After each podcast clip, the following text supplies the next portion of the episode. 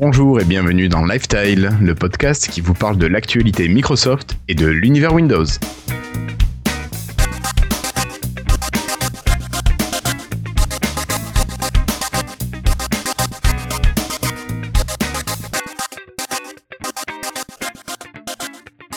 Alors, je ne sais pas qui c'est qui tape sur sa surface pendant le générique, mais on l'entend.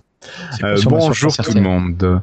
Nous sommes aujourd'hui le jeudi 9 juin 2016 et c'est l'épisode 88 de Lifestyle, un épisode un peu plus près du soleil. Allez, encore le mois de juin a terminé et puis juillet a entamé. Ce soir, nous remercions nos amis patrons qui nous soutiennent Étienne Margraff, David Catu, Neville, Olivier Faquet, Gaetano, Sébastien Bossoutreau, Mike Arous, Franck à l'Xbox cassé, Delph, Nicolas et Chalagiro. Ce soir, euh, j'ai avec moi Florian. Bonsoir Florian. Bonsoir, bonsoir à tous. Mais dis donc Florian, tu as changé de voix Oui, oui. Mais tu es à l'heure Oui. Suis-je le bon Suis-je Mais tu es le bon Florian? Mais, mais, mais non, tu es Trivial Pampan. Tu es notre deuxième Florian, notre nouveau membre de l'équipe. Salut Florian alors. Ça va bien? Oui, ça va, ça va, ça va, ça va très bien. Ça va, ravi d'être là. On, on va dire de façon un peu plus, un peu moins officieuse. Bah, écoute, euh, complètement moins officieuse, maintenant complètement officielle. Euh, pas trop stressé par ton Si, live si, je, je flippe à mort. D'accord. On avait dit qu'on interdisait les gars de chez Disney. Alors, eh, pourquoi tu recycles les, les blagues de Patrick? C'est horrible. J'ai trouvé marrant sa blague. Et puis il est pas là, faut bien le représenter. Ah là là. Ok, bon. Euh, nous avons donc, vous l'avez entendu, Christophe. Bonsoir, monsieur Christophe. Bonsoir tout le monde. Tu vas bien? Allez-vous? Oui, ça va très bien. Ouais, ouais. Un petit peu fatigué, mais là d'un seul coup la forme revient quoi. Bon, mais ça va. Nous avons également David. Euh, salut David. Salut les copains. Bon anniversaire. Ben merci. Euh, tu vas C'est bien vrai qu'on est pas loin. Ouais, ça va, ça va, ça va. Bon. Les beaux jours arrivent. Oui, t'as sorti les bulles pour fêter ça? Les bulles, non, c'est- je fais ce week-end. D'accord, ça marche. Mm. Et enfin, nous avons celui qui a laissé Overwatch pour nous consacrer un petit peu de temps. J'ai l'honneur d'accueillir Cassim. Bonsoir Cassim. Genre. Euh, bonjour, bonjour tout le monde. Excuse-moi, elle était facile. Tu vas bien oui, ça va, tout va bien. D'accord. Euh, donc euh, nous n'avons pas ce soir euh, Patrick qui est retenu professionnellement, qui s'excuse de son absence, et nous avons notre camarade Florian qui devrait arriver euh, d'ici quelques instants, nous espérons. Voilà. Alors, euh, je vais peut-être vous donner le, le programme de la soirée. Nous allons parler d'abord euh, avec un invité d'une nouvelle application qui est quand même sortie très très récemment. Au niveau des actus, nous parlerons d'accords, nous parlerons de Computex puis d'holographie. On parlera d'un nouveau constructeur peut-être un petit peu espagnol, de mots de passe, de multimédia et de plein d'applications qui arrivent en UWP. Nous parlerons enfin de jeux et de Xbox avant de retrouver les sondages de Florian qu'il nous a laissés, donc même s'il n'est pas là, on pourra vous les présenter. Enfin, on terminera avec euh, nos freetiles et puis une petite conclusion. Christophe, est-ce que tu pourrais nous rappeler un petit peu le Slack, comment il faut faire pendant que je contacte notre invité, s'il te plaît? Alors le Slack, ben, tout simplement, vous nous envoyez un email à contact at lifestyle.fr. Donc euh, revenez, on est, il y a à peu près euh, 70 utilisateurs, on est tous là. Il y a des concierges, franchement, il y en a qui vont se reconnaître parce qu'ils sont tout le temps là, jour et nuit.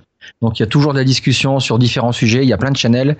Et donc euh, c'est assez sympathique, il y a des channels de, développeurs, il y a un channel euh, général, public où on parle de tout, il y a un channel euh, euh, Frital, donc franchement venez, c'est super sympathique. On, délire tous, il n'y a pas de, y a pas de, modérateur où on va couper, on est libre de dire que des conneries si on veut, il y a plein de news, donc c'est vraiment vraiment intéressant, donc n'hésitez pas. À venir nous dire coucou. Voilà. Alors, je crois que notre invité vient de se connecter. Alors, euh, ben, je crois qu'il a droit à son petit jingle euh, Gaby. Et puis, euh, je te laisse le présenter, Christophe. Bonjour to French Insiders on Live Tile. This is Gabe Hall. Thanks for being a Windows Insider. Hello hello, donc en fait on a invité un gars qui est déjà venu il y a deux ans, deux ans et deux mois. Euh, Ah, t'as compté? Bah, euh, c'était facile, c'était en avril 2014. D'accord. D'accord. Bah, il est pas revenu entre temps. Ah non, je l'ai pas revu, ou alors j'étais absent. Moi maintenant quand je suis absent, je compte pas. Hein. D'accord.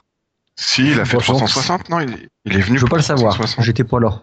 Allez, vas-y, Christophe, on te laisse. Stéphane Graziano, en fait, c'est le célèbre développeur avec son frère qui nous, qui nous font en fait ces Webrox. Euh, on les donc on les a présentés à l'épisode 42. N'hésitez pas à le réécouter. C'est euh, son entreprise Webrox hein, qui nous fait des applications fabuleuses. Il travaille sur tous les OS. Bien ça, Stéphane. Bonjour, bonsoir. Bonsoir Stéphane. Euh, salut, oui, c'est ça, effectivement. Ouais, Voilà, comment j'ai vas-tu, appris un gros lag hein. surtout. Content que tu as pu Alors, trouver le oui, créneau. effectivement, on est bien. Ah, il y a un gros lag. Mince. Non, c'est toi. Euh, ouais, ouais, bah écoutez, pas de souci, avec grand plaisir. C'est vrai que là, je suis, à- je suis un peu dans Lyon, donc je teste la 4G de chez Free. Donc euh, voilà. C'est formidable. Ouais, c'est- Euh, je disais, ça faisait, ça faisait deux ans que t'étais pas venu, mais enfin, au moins non, quand je suis j'étais revenu présent, entre temps. ouais, ça je comptait revenu. pas. Je vais zapper. Espèce d'affreux. Oh, le dictateur. Complètement. Et on t'a invité, c'est parce que tu viens de sortir une superbe application, en fait, euh, dans, dans la qualité de, de toutes les précédentes. Euh, donc tu continues dans le cast. Donc Tout euh, à tu fais fait, partie ouais. de, la, de la clique qui font des, logis- des, des applications cast comme David Catu. Euh, là, tu viens de nous sortir euh, Spoticast. Tout à fait. Christophe, ça sert à quoi ce podcast? Alors, Qu'est-ce bah, que c'est? Mais qu'est-ce que c'est? Connaissez-vous Spotify parmi ceux qui sont autour de nous? Est-ce que vous avez un compte Spotify? Guillaume, t'en as pas? Non, moi j'en ai pas, non. Moi, j'en ai un. Je- J'ai plus de compte nulle part. Oh là là. Et euh, Ouais, J'achète mes CD encore, je suis désolé. ouais, non, non, mais en fait, j'avoue que moi, je n'ai pas de compte Spotify parce que j'utilise mes musiques à moi en local sur mes disques, etc. Et j'écoute de temps en temps un petit peu les, les YouTube. Je veux refaire un petit peu de pub juste avant Spotify parce que euh, je suis un très gros consommateur de ton application euh, Tubecast. Ah, et ça moi aussi. Ouais. Ah, moi, je, je... Attends, on est deux alors, on est deux. Non, non, mais elle marche du tonnerre. J'espère pour toi que elle marche super bien parce que, en tout cas, en- moi utilisateur, mais c'est tous les jours, tous les jours, tous les jours, non-stop. Elle remplace la télévision. Ah non, mais c'est tous les jours, c'est tous les soirs, c'est. euh, elle remplace la, la, télé. Je ne regarde plus les, les programmes télé à cause Pourquoi de. il y, a- il y a des gens encore qui regardent la- des programmes télé de toute façon? C'est En exact. tout cas, je paye la redevance euh, comme tout le monde, mais Ouais, mais Ah c'est oui, pour la radio la redevance, c'est pas pour la télé. hop, hop, moi, euh, pas de redevance. Enfin bref, on. Ouais, mais t'as un vidéoprojecteur, toi, c'est pas pareil. Oui. Eh ben, merci en tout cas, Christophe. ça fait plaisir. Non, mais c'est tout le monde en fait. J'ai l'impression que qui n'utilise pas. Enfin, Webrox, il y a toi et ton frère toujours. hein, vous êtes deux, c'est ça. Hein? Ouais, ouais, toujours deux. Ça fonctionne toujours comme ça, ouais. ouais, ouais. Vous, vous êtes quand même euh, une entreprise qui, qui fait des, des logiciels de merveille sur la plateforme. Il n'y a pas qu'elle. Vous travaillez sur iOS et Android. Mais je veux dire, vous, vous- Euh, ça fait un petit moment qu'on n'a pas mis les pieds dessus là. En ce moment, c'est vrai qu'on est, on s'est bien concentré euh, sur Microsoft quand même. Ces deux dernières années, euh, voilà, on était, euh, on était à la maison mère, on va dire ça comme ça. ouais, non, mais ça, ça fait plaisir parce que bah, vous faites partie un petit peu de, de, de notre euh, communauté, on va dire. Et, euh, et puis Oui, vous bah, marchez, enfin, ça fonctionne mondialement, quoi, votre truc. Donc c'est, c'est, c'est génial. C'est Bah, exemplaire. principalement aux US, hein, d'ailleurs, très bizarrement. c'est euh, pourtant il n'y a pas une grosse communauté aux US, hein, mais euh, apparemment euh, on a beaucoup d'utilisateurs qui viennent de là-bas. Je t'avais envoyé quelques chiffres, mais en gros euh, c'est pas pour dire à peu près 80% de nos trafics. Donc c'est vrai que ça fait euh, ça fait beaucoup, mais en même temps c'est là où on a le, le plus de, de communication. Quoi. D'accord. Et euh, tu sais pourquoi ça? Enfin, euh, quand tu parlais de communication, c'est que l'application est beaucoup mise en avant. Ouais, c'est ce Alors, que j'allais dire. Par, alors, j'ai vu qu'elle était mise en avant par, euh, c'était quoi? C'était WM Windows Central, User? je pense. Windows Central. Ouais, voilà, Windows Central. Euh, en fait, ouais, c'est assez simple, je pense, c'est que euh, euh, la communauté française, enfin de, on va dire de, de blogs français, euh, bah ils nous relayent pas quoi. Enfin alors, sauf quelques-uns évidemment euh, que je pourrais citer ce soir, là. ils savent très bien, Je suis vexé. attends, attends, bien comme Florian, euh, voilà, qui nous relaie et tout, ça fait toujours plaisir. Mais bon, les, on va dire que les gros mastodontes en général, ils nous boudent à mort. Et euh, comme euh, bah on peut pas y faire grand chose, voilà. Mais écoute, ça. Stéphane, nous, on n'est pas un gros mastodonte, mais pareil, tu auras droit, comme euh, Cyril euh, il y a 15 jours, tu auras droit à ta mise en avant de l'application sur Lifestyle aussi. Enfin bon, voilà, vous, m'avez compris. Oui, bien On va parler un petit peu de chiffres pour euh, WebRox. WebRox, c'est euh, principalement euh, trois grosses applications. Faut pas oublier qu'il y a des applications de musique qui sont à côté, euh, qui Ouais. sont assez vieilles. Il y a le jeu qui fait. était Popicard aussi, qui est un Ah qui oui. aussi euh, des, des merveilles. Je sais pas, il y avait 500 000 joueurs ou pas Oula, là, on en a 2 millions, on a des bananes, même 2 2 millions. millions, pardon, cinq, pardon, ça- excuse-moi. Bah oui. Ouais, Les dernières temps, ouais, bah, applications. tant mieux. C'est Tubecast, euh, vidéo 360, Playcast. Tubecast, on est en mobile à euh, 2 millions. Deux- Ouais, 2 millions, ouais. Desktop au niveau PC 350 000 euh, ouais, tout de de- suite, c'est moins d'utilisateurs. c'est pas mal, mais bon. Mais moi, je vais te dire, je l'utilise quasiment que sur PC. Bah, moi aussi. Moi Alors aussi, moi non, pas du tout. Donc, euh, Moi je fais partie Donc des voilà. 350 000. Mais voilà, c'est ce qu'on dit. Que sur non, non, c'est ça, hein, c'est sur PC, ouais. Mais la, Bon, la sur fonction de téléchargement euh, de la vidéo ou du son, c'est c'est génial. Tu passes pas Ah, par un, un plugin pourri sur ton navigateur quand tu as un navigateur qui accepte les plugins. Euh, Excuse-moi Ah. Guillaume, moi je l'utilise que sur mobile. Moi j'ai un 1520 qui est dédié. Il y a une application dessus et euh, dans mon lit il y a un, il y a un... Ah oui je sais. Pardon. Ah, Bien. Non, mais tu, tu vas être exclu, jeune homme. Ouais mais ouais mais j'utilise un Windows Phone pour. euh, Ah, Ouais, euh, ouais, non, mais, non, euh, non, faut que je essayer de te rattraper. Bref, euh, je vous- les petits chiffres, on continue. Vidéo, alors vidéo 360 sur mobile et desktop, on est à peu près à 250 000. Euh, Ouais, Playcast, c'est pas mal, ça, d'ailleurs. C'est assez étonnant. Alors moi j'ai essayé, euh, j'ai eu du mal.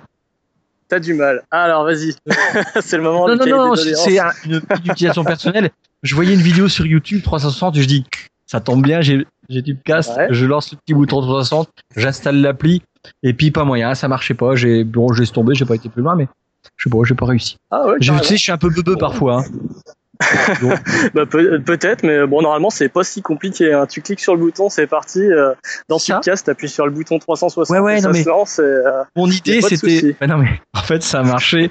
Mais, mais je m'attendais à un truc débile, c'est que je m'attendais à ce que je bouge sur mon téléphone comme je veux, puis sur ma télé, je vois. Tu vois. Ah, Ah, bah, sur ta télé, c'est vrai que c'est moins fun. hein. Eh bah oui, Ou alors, je m'attendais à déplacer ça. avec la télé. bouge la télé. En fait, il Non, faut je pense plus pas, il n'y a pas les capteurs. Bah, ça marchait aussi avec euh, les gamepad Xbox. euh, T'aurais pu rigoler un peu avec. J'avais rajouté ça. Donc bon. Euh, Stéphane, on a une question. Tubecast, de- c'est une application. Pardon, je t'ai coupé. euh, on a une question de Carotte qui nous demande quelle est la différence entre Tubecast et Tubecast Pro? Ah, ça, c'est les gens qui disent jamais la FAQ. Je les reconnais. Ils- ont toujours la même question. C'est con, c'est la première réponse qu'on donne. Donc, en fait, il y en a absolument pas. C'est euh, à l'époque où il y avait Windows Phone 7. Je pense, je sais pas s'il a connu Windows Phone 7, Carotte, mais il n'y avait pas d'achat intégré et tout ce business-là. Donc, euh, en fait, on avait dû faire une version spéciale pour Windows Phone 7. Et euh, au final, bah, on avait. euh, Enfin, c'est compliqué. C'est le monde de Microsoft. Il doit savoir. On change de version tous les six mois. Donc, euh, en fait, c'était un tour passe-passe pour récupérer les, euh, les utilisateurs de Windows Phone 7 aussi. Et malheureusement, on a dû scoltiner les deux versions au final. Donc voilà. Il n'y a pas de différence. D'accord. Il y a juste les Même pubs en fait, avec ou sans les pubs. Ah non, non, pas du tout. Euh, il n'y a pas de pub euh, dedans. Oui, dans la Pro, il n'y a pas de euh, pub. Dans la version. euh, Ah non, il n'y a pas de pub non plus dans la version gratuite. Ah non, non, il n'y a pas de pub. C'est juste qu'on n'a pas les castes. Oui, t'as que les C'est 20 le- la castes seule euh, fonctionnalité qu'on vend, c'est, les castes. Voilà, c'est, ça. vrai. Sinon, tout est fonctionnel sauf ça. Mm, mm. C'est vrai, non, non, pardon, je pensais à la pub, mais non, c'est une bêtise. Je Euh, continue, on tout à a fait. Playcast qui, elle, est en UWP. Donc, dans les nouvelles Tout à fait, techno, c'était on va notre, dire. euh, ouais, c'est notre première application UWP. On a voulu euh, essayer suite à la, au relan de communication de Microsoft dans tous les sens à ce niveau-là. On s'est dit bon, allez, on va regarder. Alors du coup, euh, parenthèse euh, à, à ce niveau-là, ton, ouais. ton petit retour d'expérience sur UWP par rapport à ce que tu as connu sur euh, Windows Phone 8.1, Windows 8.1 Un retour d'expérience, ça serait prendre beaucoup de temps. Non, non, vitesse, euh, enfin je veux dire, voilà, tu dis tiens, on va se mettre à l'UWP. Gros, j'ai envie de dire, le, alors en vitesse, il n'y a pas de marché sur mobile actuellement. Pour faire très très simple, il y a très très peu de monde qui l'utilise. Donc si vous avez, voulez faire du mobile, laissez tomber. c'est pas le moment. C'est pas du tout le moment. Il doit avoir au moins encore plus de 80% des users qui sont sur Windows Phone 8, euh, donc euh, enfin 8.1. Donc euh, non, il n'y a pas beaucoup de downloads version 10. Il y a beaucoup de demandes de la communauté, par contre, forcément, ils sont, ils sont frustrés vu qu'ils ne voient pas trop d'app euh, sortir. Mais bon, vous êtes bien au courant qu'il n'y a pas trop de téléphones qui sortent non plus. Donc, voilà, c'est un les tout. chiffres sont là. En gros, c'est. Alors le problème, c'est qu'on nous dit que c'est bon pour la version desktop. Effectivement, il y a des millions de downloads sur la version desktop, mais le store il est pas lancé, donc euh, finalement, euh, Oui, non, mais c'est un tout. Hein, je veux dire, c'est pas, une, c'est c'est pas une grosse affaire, quoi. c'est une- c'est c'est un, c'est un tout. Euh, Il n'y a pas de, il y a pas de marché, mais il n'y a pas de com, il n'y a rien du tout, et tout est, tout est au point zéro pour l'instant. Euh, On a l'impression que Microsoft il que- attend. Eh ben, surtout, lancer Tos, que businessment parlant, c'était vraiment le smartphone qui rapportait plus d'argent, même encore aujourd'hui. Ouais, donc c'est ce pour que ça, euh, euh, se lancer sur le desktop euh, complètement, euh, c'est euh, c'est fou. Ce que tu dis, c'est que euh, il y a beaucoup d'utilisateurs sur desktop, sur PC de bureau, PC portable, mais que ces utilisateurs-là, ils n'utilisent pas le Windows Store. Et en revanche, les utilisateurs qui utilisent le Windows Store, c'est les utilisateurs de smartphone. Et, euh, et eux, ils sont pas sur Windows 10. euh, et du coup, euh, Tout à fait. finalement, c'est plus intéressant de développer des applications Windows Phone Voilà. que des applications universelles. Tout à fait. Donc pour l'instant, et- voilà, c'est un peu dur de prendre une position positive pour UWP, même si il y a plein d'avantages, mais businessment parlant, c'est pas du tout Ah, rentable, on va dire. À ce Pas sujet, vu, vu, vu que tes applications sont en particulier sont, enfin, sont souvent euh, attraits au multimédia, euh, est-ce que tu as commencé à travailler, enfin, tu regardes de près euh, l'arrivée sur Xbox ou c'est quelque chose Euh, J'ai lu ça il y a pas longtemps. Il y a beaucoup de gens qui m'ont demandé bah, pour notre dernière appli, la Spoticast, pour la mettre sur Xbox. J'avoue que normalement, ça doit se faire tout seul. Alors, je mets des gros guillemets. hein. Mais bon, Microsoft nous a vendu un truc, genre, bon, il n'y a pas grand chose à faire. Normalement, ça doit marcher. Et j'ai lu que des gens avaient réussi à l'installer et le faisaient fonctionner. Donc, euh, a priori, euh, ouais, ça a marché plus. Après, je sais pas trop. euh, c'est encore dans une update euh, anniversary. euh, je sais pas trop. Je suis pas trop, parce qu'il y a beaucoup trop de choses à suivre. Mais euh, sur le principe, euh, c'est en train d'arriver. Donc, euh, J'espère que d'ici quelques mois, on en saura un peu plus. Je reviens toujours euh, parce que c'était c'était ce que je voulais demander par rapport à, à l'UWP. C'était juste ton petit retour de développeur, pas de consommateur. Au niveau veux dire- facilité de développement et compagnie. Voilà, facilité ou pas ou pas. C'est un peu compliqué de répondre à cette question. Il y a tellement de bugs que euh, dire que c'est génial, euh, ce sera un peu dur. Encore en ce moment, tu vois, j'arrive même plus à déployer sur mon téléphone après une dernière mise à jour, donc euh, c'est censé Ouais, ça être c'est mieux. connu, mais je veux Moi, je dire trouve que c'est sur, le- sur, le- sur le principe, c'est effectivement, c'est largement mieux. Enfin, voilà, on cible tout. Après, ça, je dirais que le, le souci, c'est de faire des interfaces responsives. C'est euh, assez compliqué à faire plutôt que de faire deux applis. Mhm. Même si on dirait pas comme ça, mais euh, des, des fois, euh, c'est pas si simple que ça. on y a goûté un petit peu, donc maintenant, on s'en rend un peu plus compte. Euh, bah, typiquement, euh, tu dois connaître les panoramas, les pivots et compagnie. C'est le genre de truc qu'on aimait bien sur smartphone, mais sur desktop, ça marche pas des masses. Donc, euh, le fait de devoir cumuler les deux ou pas, ça, ça complique vachement les choses. Enfin, nous, je Attends, sais qu'on a pas mal Stéphane, de- il y a... Excusez-moi Christophe, il y a Florian qui voudrait prendre la parole. Oui, euh, Stéphane. Oui, oui, Stéphane.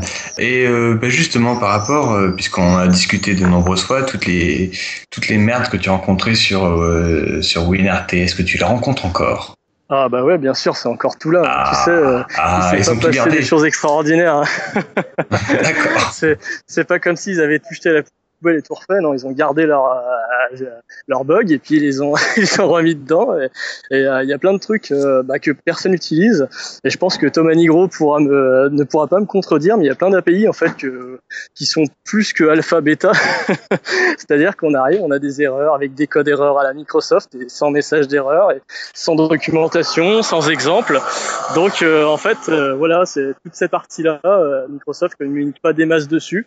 Je sais qu'il y a beaucoup de gens qui, euh, bah, au niveau de la com, ils, forcément, ils essayent de nous faire avaler ce, ce UWP et euh, c'est normal. Hein, mais à côté de ça, je trouve que la force euh, documentation et compagnie, il y a pas un chat quoi. Enfin, c'est c'est râler pas crête. Et euh, autant euh, chez Microsoft, c'est vrai que faire des tutoriaux pour afficher coucou, bonjour, ça va et un bouton et voilà, là ça va bien. Mais dès qu'on rentre dans le technique, là, j'ai l'impression qu'il y a plus grand monde. et euh, nous qui vendons bah, forcément du technique, euh, voilà, enfin nos applis, on dirait pas, mais euh, il y a du boulot derrière. hein. C'est pas non plus, euh, c'est pas des trucs faits en 5 minutes. Euh, dans Tubecast et dans Playcast et même dans Spoticast, on a un multiplexeur MP4. euh, Enfin, c'est euh, voilà, on s'arrache bien quoi. Donc euh, à côté de ça, c'est vrai qu'on attend d'avoir des API qui fonctionnent tout le temps et et euh, bah, je sais pas, juste pour vous citer un truc, par exemple, euh, j'ai acheté un wireless display, je pense que vous connaissez oui, oui. Google Ouais. Miracast. Bah écoutez, il a marché trois jours, hein. et puis depuis, euh, et encore quand je dis marché, c'était vraiment, euh, c'était pas super fair play à côté euh, qu'on a le Chrome. D'accord, alors j'ai eu un petit peu le, même problème. Stéphane. Mais moi, je l'ai Ouais. laissé euh, quasiment six mois dans sa boîte et depuis, il marche à merveille. Alors, me demande pas pourquoi. Bah, moi c'est pareil repos. que toi. J'ai j'ai deux ordi, il y en a un sur lequel il veut marcher, l'autre il veut pas. Donc euh, si tu veux, voilà. Puis sans plus d'aide que ça encore. Donc euh, et puis même au niveau des API, hein, forcément, parce que euh, nous on a les messages en interne d'erreur qu'il peut y avoir, et là euh, c'est encore le grand désert, de, on sait pas ce qui se passe. Donc euh, c'est vrai que je suis un peu, je vais pas dire que je suis réticent à la plateforme parce que c'est quand même une bonne idée à la base, Mais euh, sur le principe, euh, il y a beaucoup, beaucoup de boulot. Je pense qu'il va falloir qu'ils recrutent un peu chez Microsoft. D'accord. Parce que la, la vitesse des builds, là, il y a beaucoup de builds, mais il n'y a pas grand-chose qui en sort. Enfin, pour moi, en tout cas. Donc voilà, moi j'attends euh, vraiment une, une équipe qui déchire bien. Ok. Euh, Christophe voulait te reparler un petit peu d'un de Spoticast. Ah, allez, c'est parti. Juste avant, euh, petite pub, euh, écoutez le, le podcast DevApps avec David Catu sur, euh, sur son Ouais, boulot. écouté, Alors, moi. tu l'as écouté Ouais, c'est on a pour ça, j'ai rebondi un peu dessus. On a coupé beaucoup. Il y en a dit de trop. Ouais. Il y avait l'habitude qui était dans une division où on pouvait un peu parler plus, je pense. Mais euh, ce qui reste dans l'émission, il y a des trucs super intéressants. Franchement, si vous l'avez pas écouté, c'est super intéressant et, et très motivant. Alors, on t'a invité, c'est pour euh, Spotify. Alors, euh, d'où est venue ce, cette idée? Euh, T'as vu, t'as senti un besoin, t'as vu quelque chose? Tu es consommateur de Spotify a priori, et puis tu t'es dit voilà, ce qu'il a en place, j'aime pas? Oh non, c'est mieux que ça. En fait, euh, j'adore Spotify. hein. Je pense que, bah, comme tous ceux qui ont Deezer, etc., je pense qu'on aime bien. Maintenant, euh, c'est bien ancré. Ça doit faire euh, six ans que je l'ai à peu près, donc je connais très bien. Et euh, je suis premium, attention, je suis un vrai utilisateur. donc voilà. Et euh, en fait, euh, bah, je sais pas vous, mais euh, bah, moi je suis un peu musicien, mais j'aime bien regarder les lives et tout ça euh, de, de tous les concerts de groupes que j'aime bien, ou même les covers, euh, etc. sur YouTube. Et je me suis dit, si on pouvait faire une passerelle entre les deux, ce serait vachement cool quand même. Tout en rajoutant des options qu'on a déjà mis sur Tubecast, euh, de casting. Et enfin, utilisation lambda, j'ai envie de dire, en soirée, euh, euh, caster sa playlist Spotify de, allez, de Rihanna sur la télé en live. Donc voilà, laisser tourner toute la soirée. Et, ça, c'est quand même vachement cool. Donc en fait, j'ai fait une petite démo comme ça, et puis bah, j'ai montré à mon frangin. Et il m'a dit, ouais, ça déchire. Et je fais, bon, bah allez, c'est parti. Si ça déchire, apparemment, on doit pouvoir en faire quelque chose. Donc, donc voilà, en fait, l'idée, c'était plutôt un proto à la base. Et puis, euh, de, de fil en aiguille, euh, j'ai tout implémenté ce qu'on avait fait dans Tubecast, dans Playcast, en améliorant euh, plein de choses aussi. Hein, c'est c'est pas du copier-coller. Hein. des fois, quand je Oui. vois des commentaires, je me dis, mon Dieu, mec, ouais, c'est juste un player YouTube qui casse, machin. Bah, juste, non, c'est c'est grave du taf, les gars. c'est Ah oui. c'est pas en 4 secondes. Hein. Donc, Alors combien de temps justement t'as mis pour pour développer ça? Euh, Playcast, ça a duré 4 ou 5 mois. Ouais, je dirais Ah oui, 5 quand même. mois, le temps de... Ouais, bah de toute façon, à chaque fois... euh, en fait, le problème, c'est que j'ai aussi la maintenance de mes autres softs. Ben bien Donc, sûr. euh, du... euh, Et des fois, bah, une mise à jour dans YouTube impacte tous mes softs. Et t'es obligé d'être super réactif en fait. Ouais, ouais, ouais, ça, c'est- très pénible, mais il n'y a pas trop le choix là-dessus. Donc, donc voilà, on n'a rien sans rien. Ben oui, bien sûr. Sûr. Mais euh, ouais, c'est cette partie-là. Mais par exemple, aussi même sur le cast, hein, des fois, on m'envoie des appareils pas possibles. Notamment, on m'a envoyé un Yamaha qui avait un problème, un, un device DLNA là. Et du coup, bah, j'ai implémenté un truc, mais je l'ai recopié bah, pour tout le monde, quoi. Que tout le monde en, en jouisse, on va dire. D'accord. Ouais, donc Voilà, comme ça, euh, quoi. Ça te fait des updates qui profitent à tout le monde. Bah, ce soir, par exemple, vous avez dû voir Playcast et Spotify. euh, ce soir, les deux ont dû Mise à jour. recevoir une, une mise à jour. euh, Voilà. Version 1.4, euh, 1.04 sur Spotify, et l'autre, j'ai pas regardé. Ouais, voilà, bah on a déjà eu pas mal de retours sur Spotify, forcément. euh. Après, euh, je vous Oui. avoue qu'on les connaissait déjà avant de la sortir, mais euh, faut jamais sortir une application complètement terminée, sinon, bah après, plus personne en parle et puis c'est fini. Ce que fait très bien Microsoft d'ailleurs. Prends pas exemple. Mais ça dure longtemps. hein. bah après, le problème c'est quoi Si t'as plus de communication sur ton soft, euh, plus personne l'achète, plus personne en parle, et euh, et puis euh, voilà. Donc euh, l'idée hein, c'est de faire des, bug, mises à jour assez régulières. Ah bah là c'est pas très, trop du bug, c'était plus de la feature. Mais euh, mais voilà. et on a encore plein de belles mises à jour à venir dans les semaines là, qui arrivent. Là on a on a tout bien noté vos retours. D'accord. Euh, bon, est-ce que vous avez d'autres questions pour Stéphane? Euh, oui, Oui. justement. Alors, Alors vas-y, Florian. Euh, oui, bah justement, c'est par rapport à un retour utilisateur, puisque j'ai mon directeur technique euh, qui a acheté ton application, Ouais. qui possède un système multi-room Bose et qui pleurait parce que l'application fonctionnait pas avec. Multi Vous pouvez room pas caster. Bose. Ouais. Ah bah après c'est quoi comme protocole aussi parce que il m'a dit que c'était du DNLA, donc euh, Ouais, après, euh, version soft, machin. En général, quand je regardais que ça marche pas, euh, c'est, je tombe toujours sur les mêmes problèmes, hein, des trucs qui sont mal foutus et tout. euh, donc, oui, oui. Mais non, non, bon, il m'a dit qu'il t'avait laissé un commentaire détaillé. Bon. Ah bah quand vaut mieux m'écrire là, c'est vrai que les commentaires, tu sais ce que c'est, il y en a 150 000, donc je, regarderai si je le trouve. Si je le trouve, je regarderai, mais que je prenne contact avec lui, qu'il m'envoie un debug et tout, tu vois, ça se fait pas comme ça. Oui, oui, Mais je suis, je suis assez étonné quand même pour Bose, il me semble que j'en ai déjà eu passer qui marchait sans problème, donc ne sait-on jamais.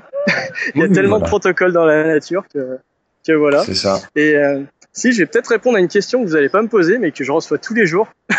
et peut-être que des gens qui écoutent euh, veulent savoir. Euh, c'est par rapport à la version universelle de Tubecast. Donc, on me la demande depuis des mois. Donc, la version UWP. Et en fait, euh, bah, je vais répondre avec la même phrase que je vous ai dit tout à l'heure, c'est-à-dire qu'il n'y a pas de marché actuellement. Donc, euh, faire un développement euh, sur cette plateforme-là aujourd'hui, c'est un peu se tirer une balle dans le pied économiquement parlant.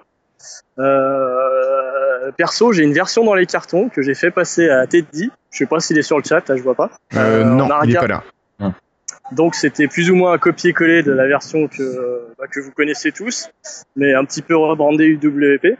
Mais il s'avère que j'en étais pas très content euh, au niveau des performances. Je trouvais que ça tournait moins bien en UWP que sur Silverlight. Donc euh, et c'est euh, et c'était lié au, au player intégré euh, de Microsoft. qui, Je trouve consomme beaucoup trop de CPU euh, sur la version euh, UWP. Donc euh, ça faisait un peu ramer les pages et tout. J'ai pas trop kiffé en fait.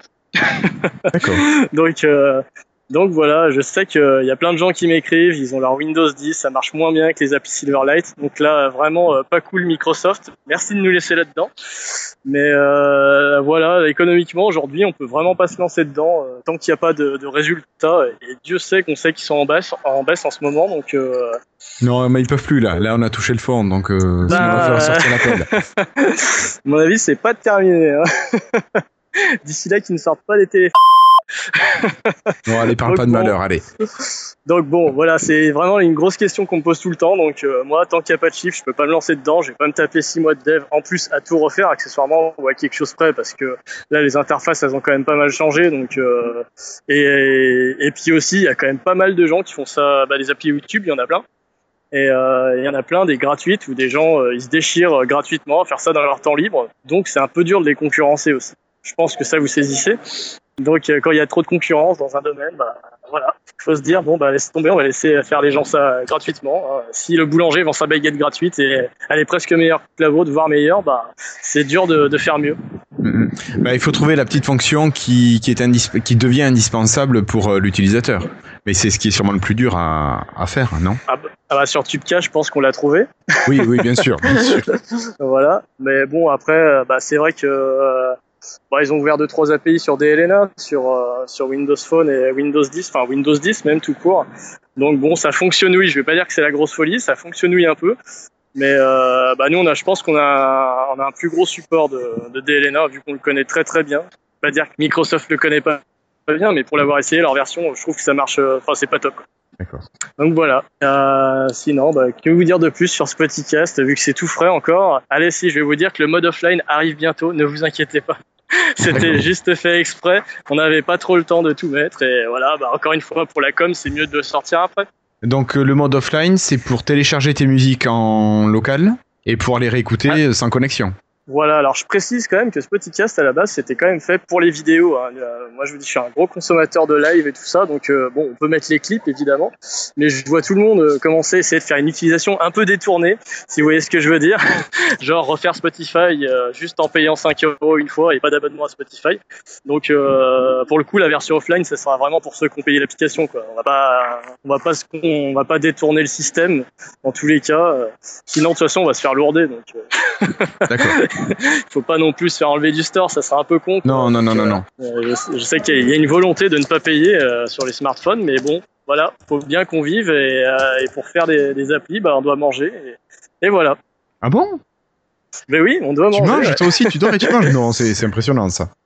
Alors, je crois qu'on a Christophe et Florian qui se déchirent pour savoir qui va parler après toi. Allez, on va donner la parole à notre aîné euh, Christophe.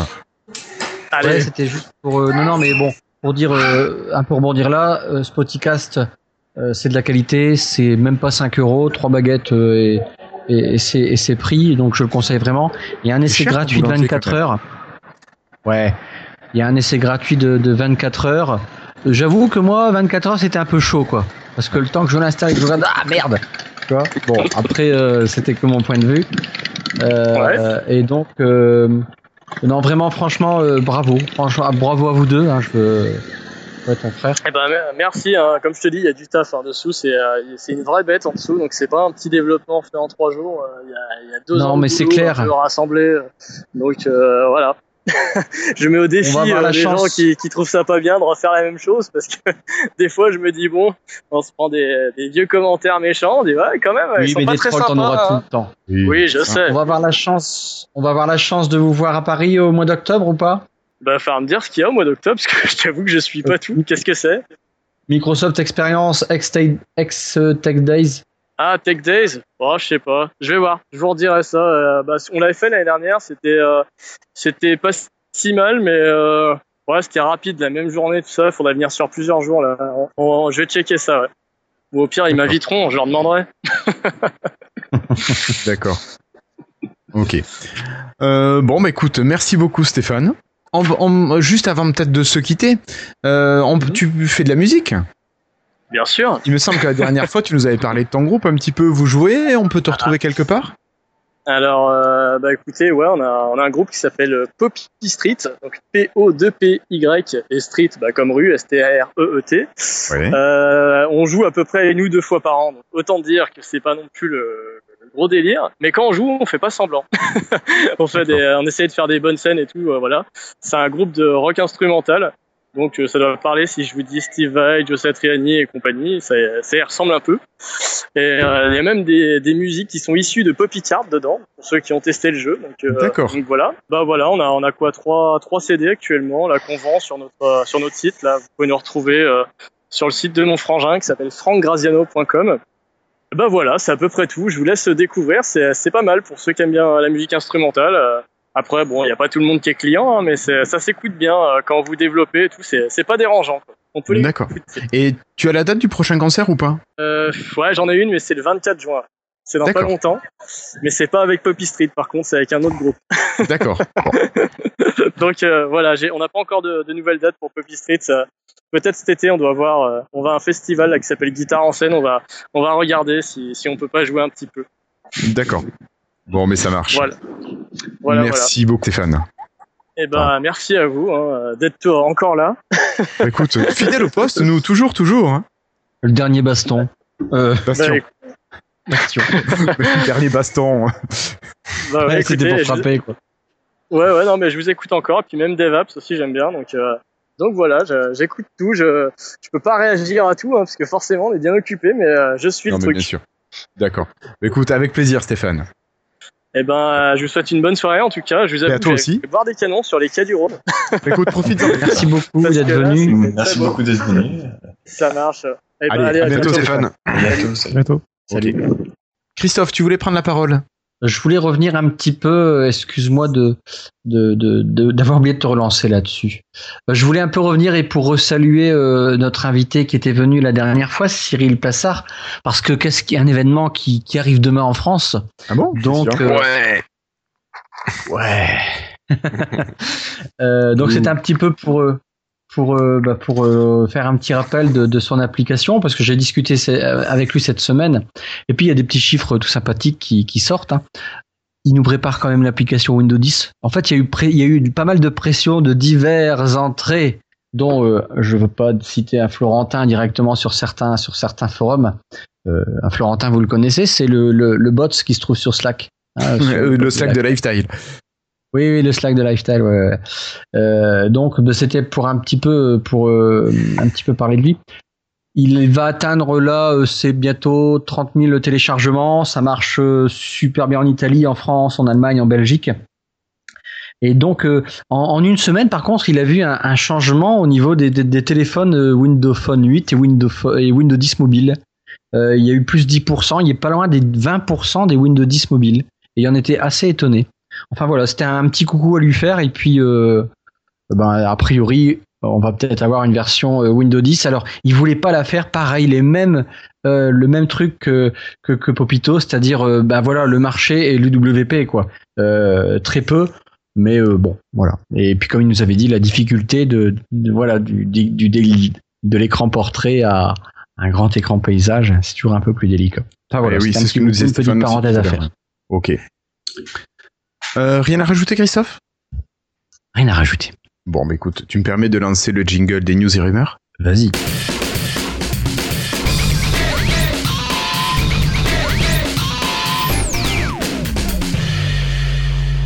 Alors euh, maintenant, nous allons commencer avec un accord, Cassim, un accord euh, important ou pas tant que ça? C'est un accord de plus, euh, donc qui fait suite à de nombreux accords entre Microsoft et des fabricants de téléphones. En l'occurrence ici, il s'agit de Xiaomi et, euh, et donc de Microsoft. Donc euh, c'est toujours le même type d'accord qu'ils avaient passé avec d'autres fabricants, c'est-à-dire euh, ils échangent leurs brevets en fait, enfin leur euh, ils les donnent pas, c'est ils échangent l'utilisation de l'utilisation illégale des brevets qu'on- que font les apparemment les fabricants de téléphones Android. Et en échange, les fabricants euh, acceptent de préinstaller les applications de Microsoft euh, sur leur euh, sur leur smartphone. D'accord. Euh, donc là, c'est là où c'est un peu un- différent des fois précédentes, c'est qu'il s'agit d'un fabricant chinois et que leurs téléphones pour l'instant ne sont disponibles qu'en Asie, en Chine et en Inde pour être plus précis, et que c'est des téléphones qui ne proposent pas le Play Store de Google, qui ne proposent pas les applications de Google. Donc euh, en quelque sorte, euh, Microsoft arrive à être premier, enfin à être euh, là avant Google en Chine euh, avec ses applications, quoi. Par le biais de cet accord. ils prennent une position enfin, un petit peu dominante. Bah, que ouais, c'est parce qu'en Chine, voilà, le, le Google Play Store est pas disponible en, en Chine pour le moment. Et, euh, et on sait, enfin, c'est un truc, je crois que c'est un truc sur lequel le Google euh, travaille. Euh, certains attendaient, euh, alors Google I.O. en fait, qu'ils annoncent l'arrivée du Play Store en Chine, euh, donc c'est pas fait pour le moment. Euh, donc, euh, donc voilà. Par exemple, Gmail ou YouTube ne sont pas disponibles en, Chine, et alors que c'est le cas du coup de maintenant de Outlook ou de Skype sur ces téléphones. Donc ce sera à partir du, du, du mois de septembre. D'accord. Et c'est sur leur gamme euh, complète hein, de téléphones, puisque ça inclut le Mi 5, le Mi Max, euh, le Redmi, euh, etc. Faut dire de plus que à l'inverse aussi pour le fabricant quand même, ça veut dire euh, alors que j'ai dit pour l'instant ils, ils sont disponibles qu'en Chine en Inde, mais on sait qu'ils veulent s'exporter en fait, ils veulent se lancer en Amérique notamment et en Europe. Et pour le moment, le problème c'est que on n'est pas sûr qu'ils enfin, qu'ils arrivent à se lancer euh, à cause des brevets justement, parce que la, la- la Chine a une notion toute particulière du droit d'auteur et du copyright. Oui, oui, oui. Euh, et donc euh, pour l'instant, donc ils essaient de mettre leur, en gros, je pense qu'ils essaient de mettre leurs appareils en conformité euh, avec les- le droit américain et le droit européen. Et euh, à mon avis, cet accord au niveau des brevets va les aider euh, à avoir euh, un peu de, de portefeuille de brevets en fait, euh, de licences à, à utiliser pour se défendre. D'accord. Donc donc c'est quand même c'est important pour les deux parties. C'est assez intéressant euh, d'une part pour le- l'exportation en Europe de donc du, du fabricant et d'autre part pour euh, pour l'arrivée de Microsoft euh, en Asie. Et est-ce que on peut imaginer que Xiaomi va proposer un téléphone sous Windows 10 mobile par exemple, ou est-ce que ça, ça fait pas du tout partie des accords? Euh, ça fait pas partie des accords, mais euh, par contre ils avaient proposé une, déjà une ROM Windows 10 mobile Alternative. pour le, pour le Mi 4, oui alternative. Et ils proposent une tablette, euh, la Mi Pad 2, sous, euh, elle, elle est proposée soit sous Android, soit sous euh, Windows 10, donc les deux. Donc ils sont quand même proches de Microsoft et ils annoncent aussi dans leur euh, communiqué de presse que euh, leur service de cloud, le Mi Cloud, où tu, par exemple, tu stockes tes contacts, etc. Il se base sur le Microsoft Azure. Donc ils ont quand même un partenariat assez proche avec Microsoft. D'accord. Donc euh, je suis pas sûr qu'on verra de- du jour au lendemain Windows 10 mobile parce que c'est euh, économiquement c'est toujours euh, pas forcément viable pour un fabricant. Par contre, ils peuvent peut-être euh, généraliser les ROM et au moins euh, ça veut dire que pour les intéressés, peut-être pouvoir euh, installer le- au moins l'OS quoi. D'accord. Ouais, ça pourrait être quelque chose, quelque chose de d'intéressant pour nous peut-être. Et c'est des appareils de qualité ou pas? Je j'arrive bah, pas à me rendre compte. Moi j'en ai un. Alors moi j'ai celui vraiment j'ai l'entrée de gamme donc qui est autour des 150 euros. Ouais. Et euh, moi j'ai été assez étonné euh, oui par la qualité de l'appareil. C'est-à-dire que moi j'ai un téléphone donc qui me tient plusieurs jours d'autonomie, qui est euh, en métal. Avec SIM Euh, ou sans SIM euh, Plusieurs jours d'autonomie. avec SIM. Ouais ouais Avec avec, SIM. SIM. D'accord. Euh, il me tient deux à trois jours d'autonomie en fait avec SIM. D'accord. Euh, Ouais, c'est pas mal. Oui, c'est pas mal. Il a vraiment une grosse batterie. Enfin, il a un lecteur d'empreintes. euh, donc euh, vraiment, euh, et puis il est très fluide. La ROM est plutôt bien optimisée. euh, donc euh, non, assez surpris euh, positivement euh, par le produit. Et puis ils ont leur euh, et, et là, je parle pas du haut de gamme qui coûte euh, dans les 300 euros et qui euh, égale, enfin qui, en tout cas tente d'égaler. Il, est pas- il arrive pas à égaler sur tous les points, mais il tente d'égaler euh, quelque chose comme du Galaxy S7 ou de l'iPhone. D'accord. Donc euh, vraiment, euh, pas mal. C'est pas mal du tout. Ok. En tout cas, la marque est assez populaire, hein, de toute façon. Bon, ça marche. Euh, bah écoute Cassim, euh, je pense que pour Xiaomi on a, on a fait le tour. On va peut-être rester, je crois que c'était un asile Computex. Euh, ouais, c'est euh, Bah, écoute. en Taïwan, normalement, je crois. Bah écoute, je te propose de rester, de passer à Taïwan et de nous parler un petit peu du Computex, notamment avec Asus et Acer. Ouais, euh, donc euh, bon, euh, j'aurais pu en faire un dossier, mais on va en parler plutôt rapidement. Je pense qu'il n'y a pas eu tant d'annonces que ça. Il y a eu surtout euh, donc Acer et Asus qui ont présenté des nouveaux PC. Donc le Computex, en fait, c'est un salon qui a lieu au mois de juin en général tous les ans, et en fait, c'est un salon pour les fabricants. Donc c'est pour ça que, enfin, c'est con, mais c'est pour ça qu'il se passe en Chine, hein, tout simplement. C'est pour euh, parce Ouais. que la, la plupart de, de la fabrication et puis des fabricants même de PC maintenant aujourd'hui, de nos jours, sont asiatiques, quoi, puisque euh, qu'il s'agit de d'Asus, de Acer ou de Lenovo, par exemple. Euh, Ce sont des boîtes les trois- ouais, c'est tous les trois des boîtes asiatiques. Mhm. Donc il y a Acer, on va passer rapidement dessus. euh, C'est pas forcément les plus intéressants. Ils ont présenté euh, deux euh, nouveaux PC entrée de gamme. Euh, c'est des équivalents des Transformers de Asus, c'est-à-dire des euh, PC qu'on va retrouver autour des 250 dollars euh, ou 200 dollars et qui se hum, détachent, euh, c'est-à-dire la tablette euh, est dure et le clavier aussi. En fait, le clavier est en, c'est vraiment une base de, de netbook en fait et dans lequel le- le- la tablette va venir se clipser magnétiquement. Donc euh, c'est pas, on retrouve pas le système de la Surface ou du Yoga. C'est plus le truc qu'on retrouve habituellement sur les PC entrée de gamme. D'accord. Euh, donc après, il n'y a pas grand chose à en dire dessus, si ce n'est que euh, donc c'est l'habituel écran 10 pouces IPS, l'habituel Intel Atom à l'intérieur, etc. Euh, le truc qui est un peu qui change un petit peu, c'est euh, que pour la première fois, il y a de l'USB Type C comme port de rechargement. Donc ça c'est bien, et il commence à se démocratiser même sur des machines entrée de gamme. Et surtout, il y a un lecteur d'em- de- d'empreintes euh, à l'arrière. Donc ça c'est donc la tablette est compatible avec Windows Hello sur Windows 10. Oui. Donc ça c'est plutôt bienvenu sur une machine pas, pas si cher que ça quoi. Donc euh, voilà, c'est tout pour les machines Acer, je pense. Ça s'appelle la, le- l'Acer, je l'ai pas dit. Euh, Il y a l'Acer Switch V10 et l'Acer Ch- Switch One 10. Je vais y arriver. Oui. Euh, voilà, bon, c'est pas les- des machines très révolutionnaires. Euh, le plus intéressant, je pense, c'est pour- du côté de Asus, si vous, vous avez vu. Non, mais justement, on comptait sur toi pour nous faire le retour. Ils ont annoncé une, un produit qui ressemble énormément à la Surface Pro. Euh, puisqu'il s'agit d'une donc c'est la Transformer 3 Pro. Euh, Alors déjà rien que le nom.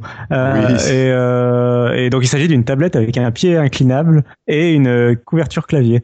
Donc, euh, mais ne serait-ce pas une Surface Pro 3 ou 4 donc euh, voilà, bon c'est Microsoft. On a déjà vu des, des tablettes de ce genre être annoncées chez les fabricants. Euh, visiblement Microsoft encourage, euh, enfin ou laisse faire en tout cas euh, les fabricants. Euh, ils essayent d'inspirer avec leurs produits Surface, donc euh, ça marche visiblement. Mhm. Euh, alors l'intérêt c'est quand même que là, là pour le coup c'est une machine qui se lance alors qui est pas encore lancée, qui vient juste d'être annoncée, donc elle bénéficie quand même de pas mal de nouveautés en fait qui sont arrivées les, ces derniers mois. Donc il y a quand même par exemple un vrai donc il y a un port USB 3.0 euh, plein format, mais il y a aussi un port USB Type C Thunderbolt 3. D'accord, donc, Donc, ça c'est tout pour te les- plaire. Bah il y a les deux quand même, donc c'est bien je trouve. Euh, après au niveau du stockage, euh, ça va de 128 à 1 téra- 128 Go à 1 Tera de données. C'est pas mal. Euh, ça peut aller jusqu'à 16 Go de RAM, jusqu'au Core i7. L'écran est très similaire à celui de la Surface Pro, puisqu'il s'agit d'un 12 pouces au format 2 tiers. Ouais. Euh, voilà, après ça fait le format A4. Ils annoncent un, il y a la, la caméra est, euh, est capable de, de reconnaître le visage comme sur les Surface Pro 4 et Surface Book.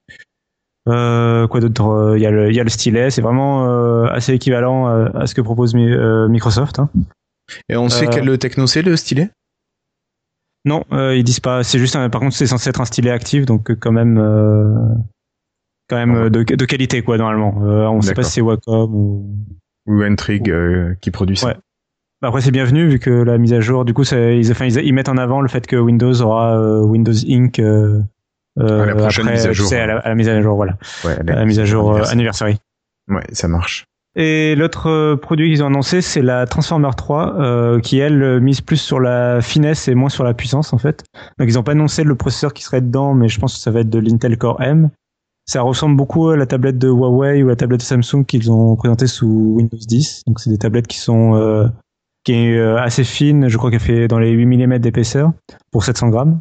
Fiche. Euh, 7, 7 mm d'épaisseur pour 700 grammes. Waouh. Euh, voilà, là il n'y a plus de pied ajustable par contre, et du coup c'est un clavier euh, comme chez Apple ou chez euh, Samsung, donc c'est un clavier qui se plie. Ah, celui euh, euh, qui fait le trépied là derrière. Voilà, c'est ça, c'est des, cla- des claviers un peu origami, donc ça vient faire couverture devant et derrière et ça se plie. Euh, le design de la tablette ressemble beaucoup à celui de l'iPad. Euh, là aussi il y a un stylet. L'écran est le même. Euh, ils annoncent quand même au moins 256 Go de stockage, donc ça c'est cool. Euh, il y a- J'ai l'impression qu'on commence un peu à partir du 32 et du 64 Go. Bah ça, ça serait bien quand même, parce que c'est quand même le gros point noir à mon avis des surfaces. Ouais, ça. euh, 200 250 256 Go minimum, je trouve ça pas, pas mal du tout. Enfin, Ouais, c'est- ça semble maintenant, maintenant, ça me semble être le, le minimum nécessaire. hein. Ouais, ouais, mais voilà. Enfin, je trouve que c'est bienvenu euh, en tout cas. Que, mais moi, je m'attends à autour de, de 1000 euros à peu près. C'est le prix de la Samsung Galaxy Tab, par exemple. D'accord. Et par contre, du coup, vu qu'elle est très très fine et qu'il y a beaucoup moins de place, il n'y a plus la place pour la caméra euh, compatible Windows Hello. Ah oui, Par contre, ils ont, ouais, par contre, ils ont mis un lecteur d'empreintes sur la tranche. D'accord. euh, au niveau du à côté du bouton power, je crois, euh, pour euh, pour faire reconnaissance. Donc c'est- plutôt malin, je trouve, de le mettre sur la tranche. Ça, permet de, je pense que ça, à la fois, ça permet d'économiser de la place et en plus, à mon avis, ça tombe sous le doigt du coup. S'ils l'ont bien placé, j'espère. Ouais. Et elle aussi, elle a, eu, elle a de l'USB Type C euh, Thunderbolt 3. D'accord. Par contre, elle a pas de- d'USB plein format puisqu'elle est plus fine. Est-ce qu'elle a un micro USB ou est-ce qu'elle a juste un port euh, USB type Que C le port USB Type C. D'accord. Euh, et ils annoncent comme accessoire, euh, ils annoncent deux accessoires euh, avec ces machines. Euh, L'un, c'est un, dock euh, tout simple, façon, enfin un peu le même type que celui qui, euh, que Microsoft propose avec les Lumia 950, c'est-à-dire euh, euh, un dock USB Type C qui propose de l'USB, du HDMI, ce genre de choses.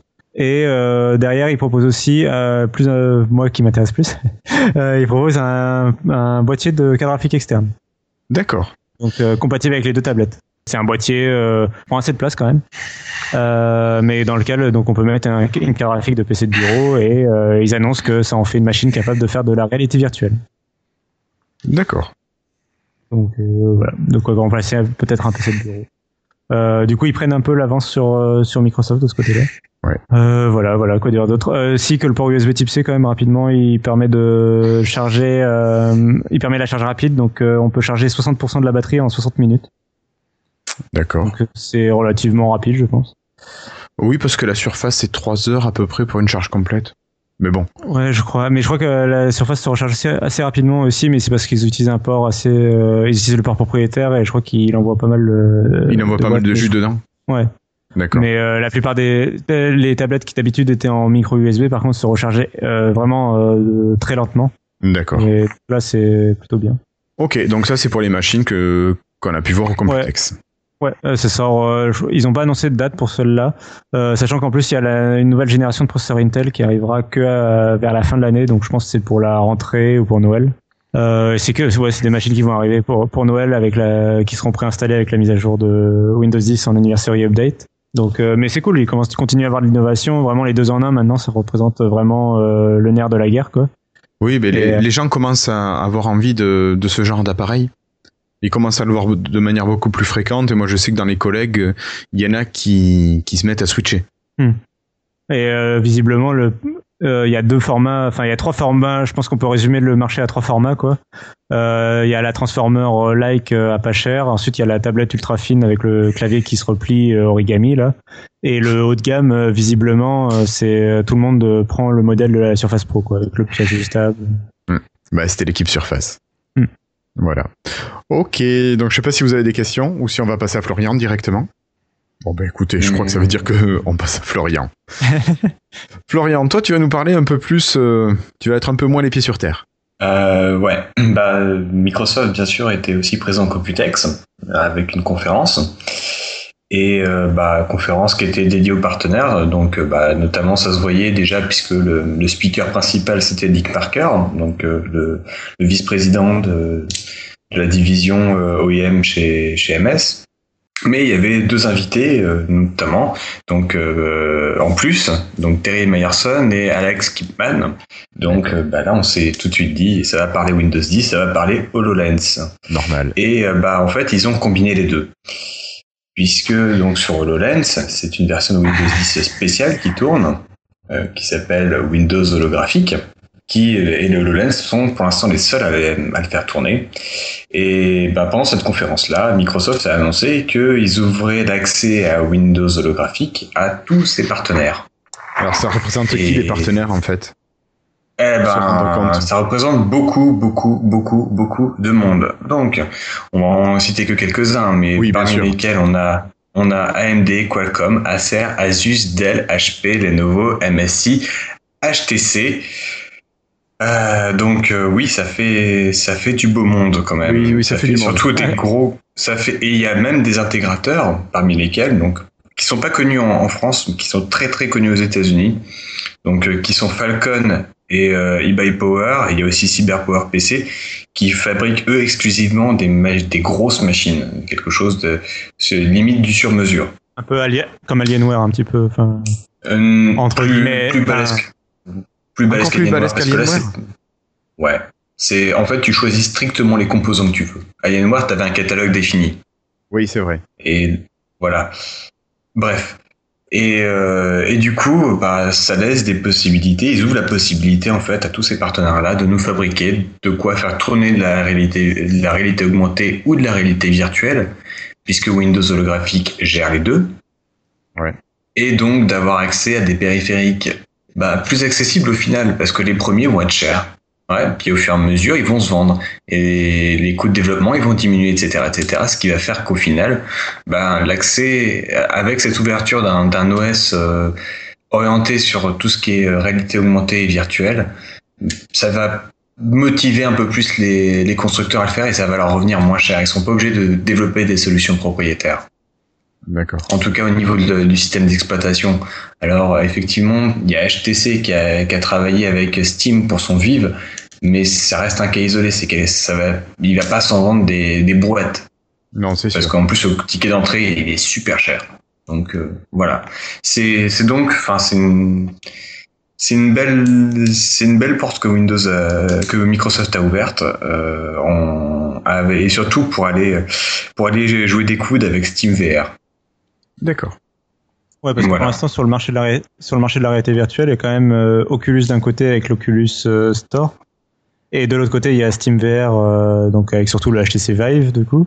Et c'est vrai que pour l'instant, il manquait un petit peu un OS unifié, enfin quelque chose qui est un peu évite de créer des écosystèmes, ouais, transversal et qui évite de créer des écosystèmes un peu fermés.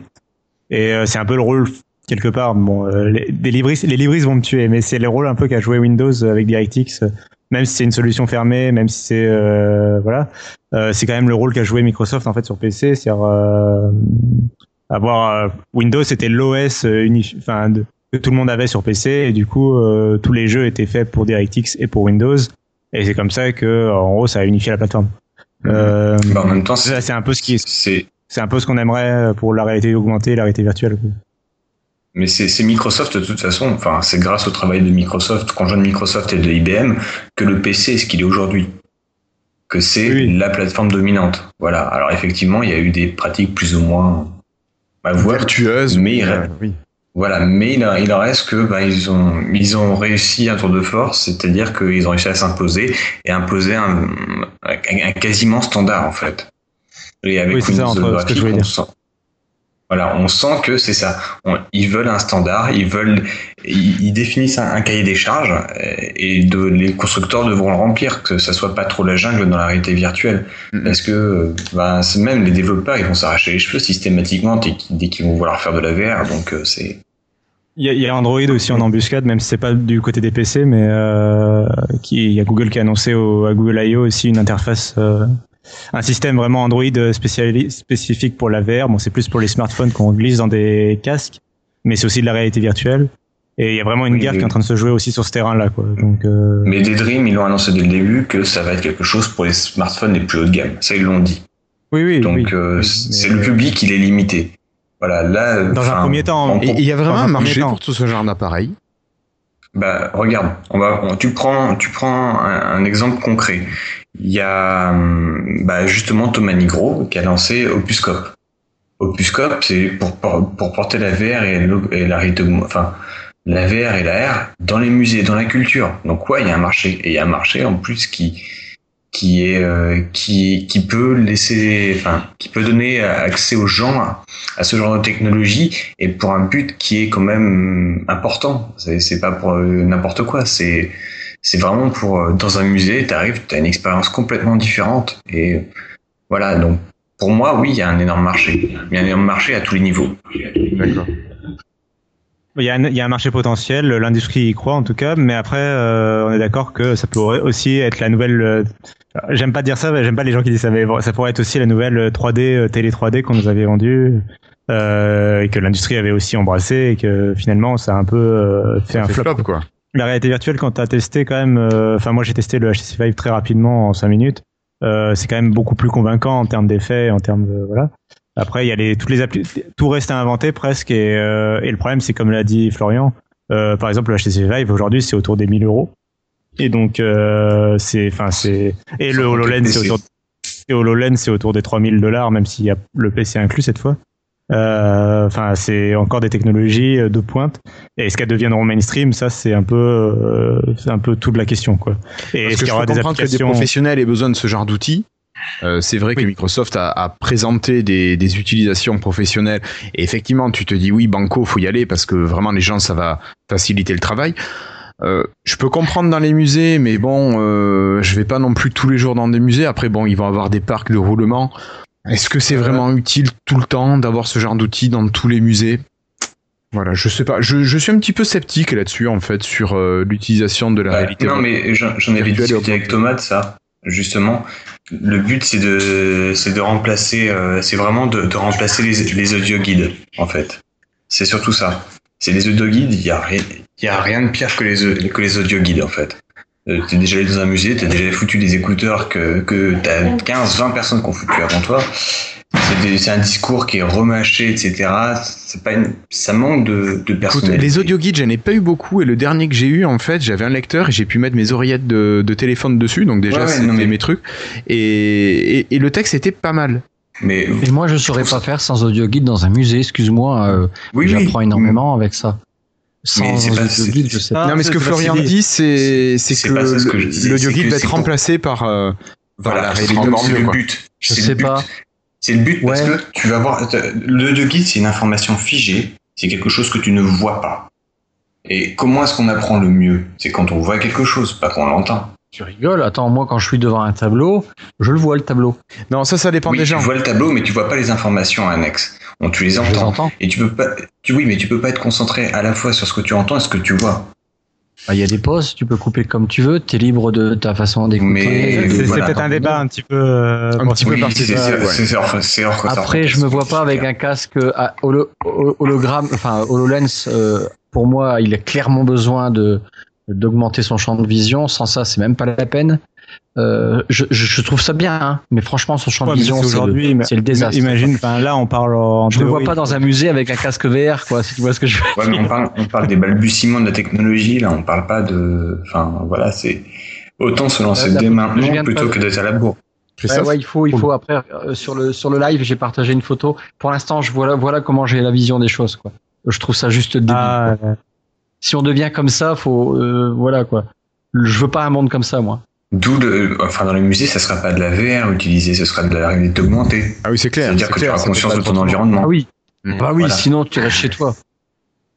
C'est clair. Bah, sinon tu prends, euh, et ça existe, les visites virtuelles de musées sur logiciel ou euh, sur navigateur web. Euh, ça existe depuis le début des CD-ROM, mmh. Guillaume. Ouais, oui. Bah oui. Le Louvre a dû être un des premiers ou quelque chose comme ça. Mais il faut, oh, faut continuer. oui, on, on, va continuer. Donc merci Florian. Moi, de toute façon, c'est un débat super, tant que un débat super intéressant. là-dessus, c'est pas intéressant. c'est un débat, c'est un débat super intéressant. Je... Oui, oui. Oui, à voir si on aura des billets ou pas. Ouais. Euh, bon, mais moi je vous propose de continuer. Et David, euh, si on parlait de matériel, cette fois-ci de matériel smartphone. Ah, il y a des news mobiles en ce moment. ah, des petites, mais quand même. Ouais. Allez, en Espagne. Euh, non, mais en plus, en plus, ça a l'air pas mal là. Ouais, c'est un nom un peu allemand, mais c'est espagnol. C'est Funker qui, faisait des téléphones assez, euh, moyen de gamme. Euh, Windows Mobile, je me rappelle plus, mais Android.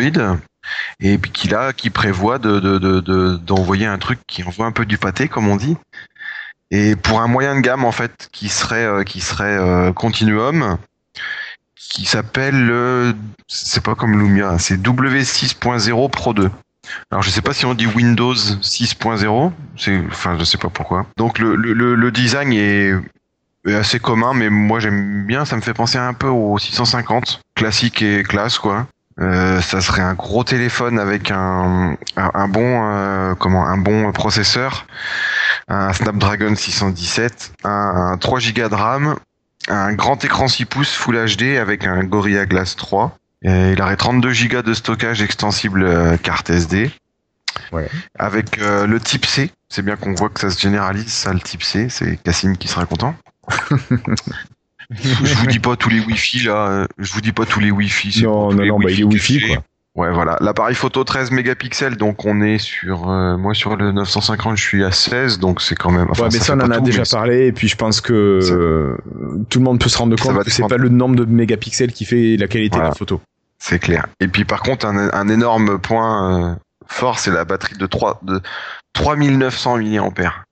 Ouais, donc, ce qui Donc là, je crois euh, que- c'est un des plus gros qui existent. je pense. chire un peu tout le monde. Hein. Ah bah, donc, évidemment, le il téléphone dont je parlais, à titre de comparaison, le téléphone dont, dont je parlais, euh, donc qui me tient plusieurs jours, il a 4000 euh, mAh, donc c'est à peu près la même chose. Donc on voit le. Donc c'est. Ton Wiko là, non, ton, potentiellement. ton, Xiaomi. Ouais, euh, le, bon, ouais, Xiaomi. ton nouveau là. Donc, pot- Ouais. ouais.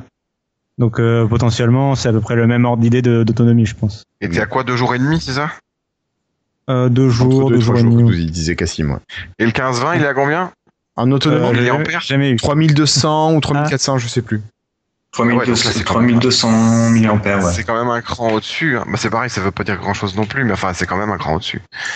Bah si, enfin ça veut dire dans le sens où le, où le Snapdragon, où les Snapdragon, les derniers, euh, et bah c'est ils deviennent de plus en plus éco- économes. Là en plus c'est un- milieu, c'est un milieu de gamme, donc de toute façon ça va tirer la consommation vers le bas, sachant qu'ils sont pas, ils sont pas sombrés de- sur le côté de tiens on va mettre un écran en 2K, enfin voilà, au moins ils sont, ils restent raisonnables, je trouve. Hmm. Et ça veut dire qu'il va faire trois jours de batterie, quoi, ce, ce téléphone, si on fait une utilisation correcte. Tout, tout dépendra de l'optimisation des pilotes et de Ouais. Windows 10 Mobile. Ouais, voilà, ouais. Bon, en tout cas, c'est assez intéressant. Euh, J'ai pas lu si ça sort en... chez nous. Bah, ça serait bien si c'est un constructeur espagnol, ce serait bien. Ouais. On, on peut commander du Funker sur Amazon FR si vous voulez. Ah oui, d'accord. Le, le, le- le W5.5, il est, on peut le commander sur Amazon et, euh, et c'est pas cher. Donc en plus, enfin voilà, il- Et on a une, euh, une, date, de sor- une date de sor- date de sortie, je vais y arriver. Enfin, une estimation. Et- et un prix. Bah, justement, David, est-ce que tu as une, une date, un prix ou pas du tout? Non, Euh, Florian, peut-être je toi vois pas. bah pour le prix, en fait, euh, c'est alors il n'y a pas de prix annoncé Une euh, tranche du tout. Voilà, une tranche de prix, ça serait dans les environs entre, alors c'est en dollars bien sûr, euh, mais on peut on peut l'estimer entre 300 et 400 euros à peu près. D'accord. Voilà, c'est pas, c'est, il sera pas très très euh, très élevé. Par contre, bah il y a toujours pas de date de sortie. D'accord. Donc ça, c'est c'est le petit point noir. Mais bon, voilà. C'est sûr que ça va arriver. En plus, euh, bah, il y en a d'autres du même style qui, qui arrivent aussi. Donc, euh, Ouais, donc Windows ça- 10 mobile n'est pas mort, il y a quand même des appareils qui arrivent, donc il va falloir. il y a des euh, appareils mobiles. et- voilà, c'est ça. Bah, Il y a aussi le, le, le double couleur, là, qu'on parle Le souvent, qui sort, là. Ouais, et ouais, celui-là, qui il est long. avec Kickstarter. Ouais. Qui va arriver. Ouais. C'est c'est des bonnes choses, je trouve. Il est plus vieux, par contre, il aura moins de... de, de Non, de- c'est le même, c'est le même SoC. C'est strictement le même SoC. Ah, c'est et la même juste chose. 2 Go de RAM. C'est la même chose. D'accord. On reste sur un Ah, je téléphone croyais par contre qu'il plus avait été annoncé bien avant, moi. Oui, oui, bien sûr, mais c'est, enfin, les composants C'est le même. en soi sont pas, voilà. D'accord. C'est le- il sera juste plus petit en, en taille d'écran, mais par contre plus épais. Ah bah oui, si pousse l'autre, c'est normal. Hein. Il ressemble plus à un Lumia 920 pour le coup. Ouais, Neuf- mais il est bien 900. ce Lumia 920. Ouais, ouais. Ah ouais. C'est devenu une légende. Ah, la légende, la brique, la légende. Allez. euh, bah écoute, merci beaucoup David. Donc un petit appareil, ça serait bien qu'il y en ait d'autres qui sortent euh, régulièrement, comme ça. Ça serait le genre d'appareil qu'on pourrait euh, offrir dans le futur. Par exemple, par exemple. Euh, maintenant, je crois que Cassim, tu vas nous parler d'une bonne nouvelle, en tout cas en ce qui te concerne toi. bah oui, je me la suis. C'est moi qui me suis attribué la, la news dès que je l'ai vue parce que bon. Bah, bien sûr. euh, c'est un peu ma marotte et puis on va, on va changer si c'est pas. pas un peu ta marotte, c'est complètement ta marotte. Ah, il y a aussi le- l'écart graphique externe. Bon. C'est Euh, vrai, mais ça c'est fait déjà. Oui, euh, du coup, euh, bon, j'ai parlé de Microsoft Edge et de l'arrivée d'une extension que j'attendais un petit peu, euh, un petit peu, puisque il y a euh, l'espace en fait qui est arrivé euh, officiellement pour euh, sur Microsoft Edge. Alors il, est arrivé en deux temps. D'abord, il est arrivé et en fait, je crois, moi je l'ai téléchargé, mais apparemment rapidement en fait, il est devenu intéléchargeable sur le store parce que Microsoft avait mis une build minimum plus élevée que celle qui était sortie. Et en fait, la build est sortie en l'occurrence euh, hier ou avant-hier, euh, et du coup maintenant il est donc le- l'extension est officiellement disponible pour tout le monde. Et donc c'est la oui euh, oui pardon pour les insiders. Euh, Oui, oui, bien sûr. euh, oui donc c'est pas pour tout le monde en fait. Je me suis trompé. Pour les Euh, autres, ce sera mais- euh, mais pour, l'anniversary update. Ouais, donc euh, juillet. Euh, puisque d'ailleurs euh, dans la dernière build ça a été confirmé, enfin le numéro de version a changé pour 16.07, ce qui veut dire que normalement Microsoft prévoit de le sortir en juillet 2016. Euh, là, ça- donc pour l'anniversaire de Windows 10 qui quelque part suit une certaine logique. Euh, donc pour revenir sur l'espace, du coup, Oui. Euh, donc c'est la même extension que sur Chrome, euh, c'est euh, donc le gestionnaire de mots de passe en fait. donc c'est le l'extension officielle du gestionnaire de, mots de passe.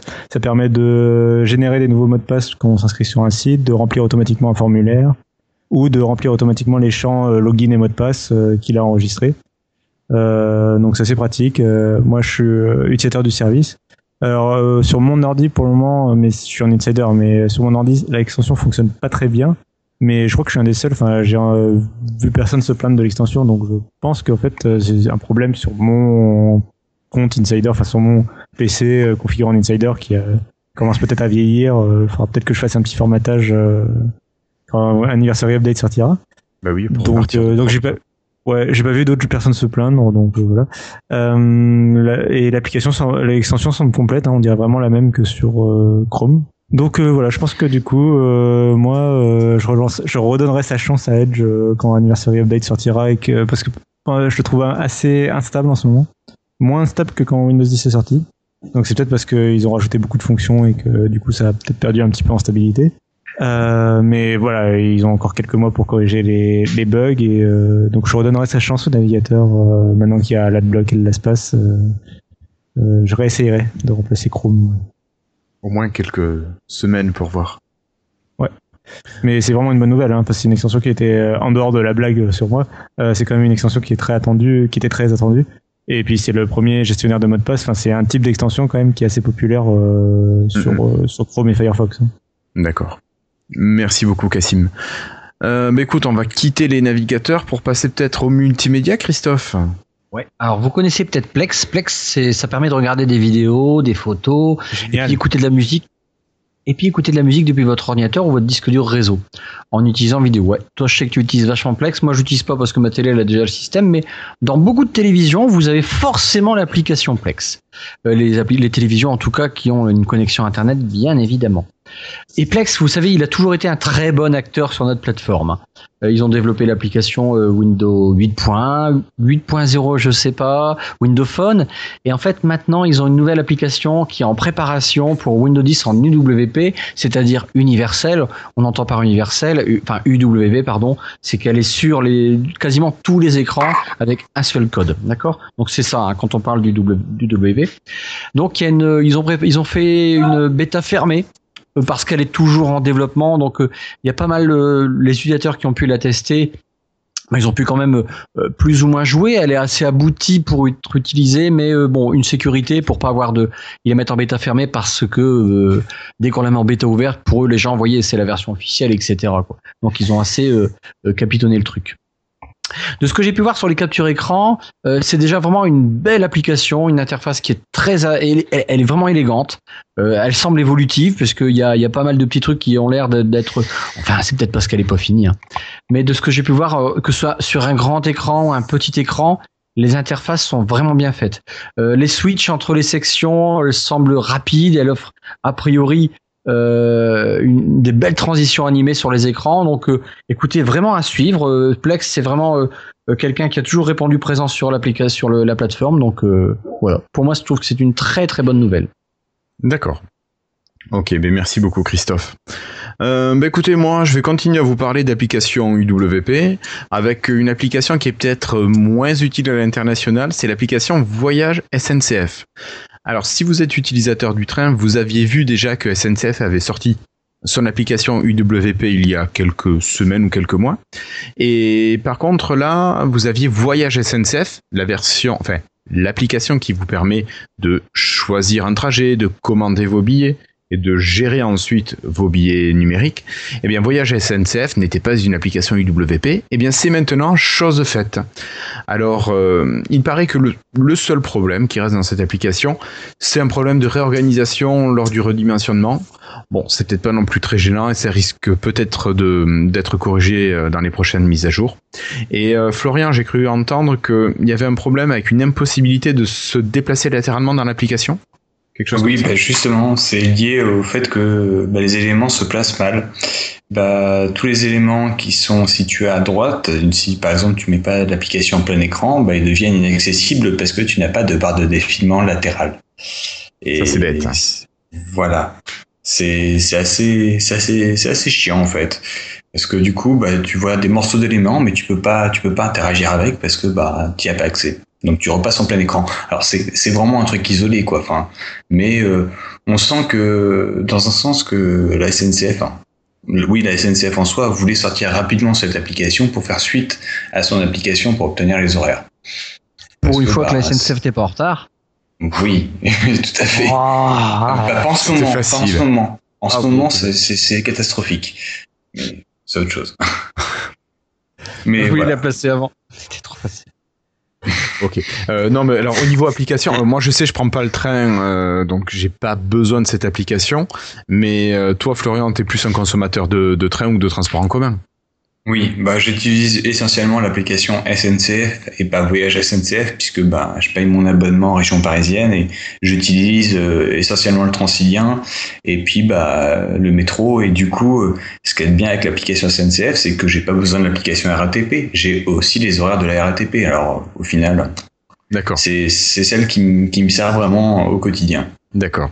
Donc faudrait voir après au niveau des utilisateurs plus. Euh, Moi je l'avais utilisé. Ah, tu l'as utilisé euh, sur Android.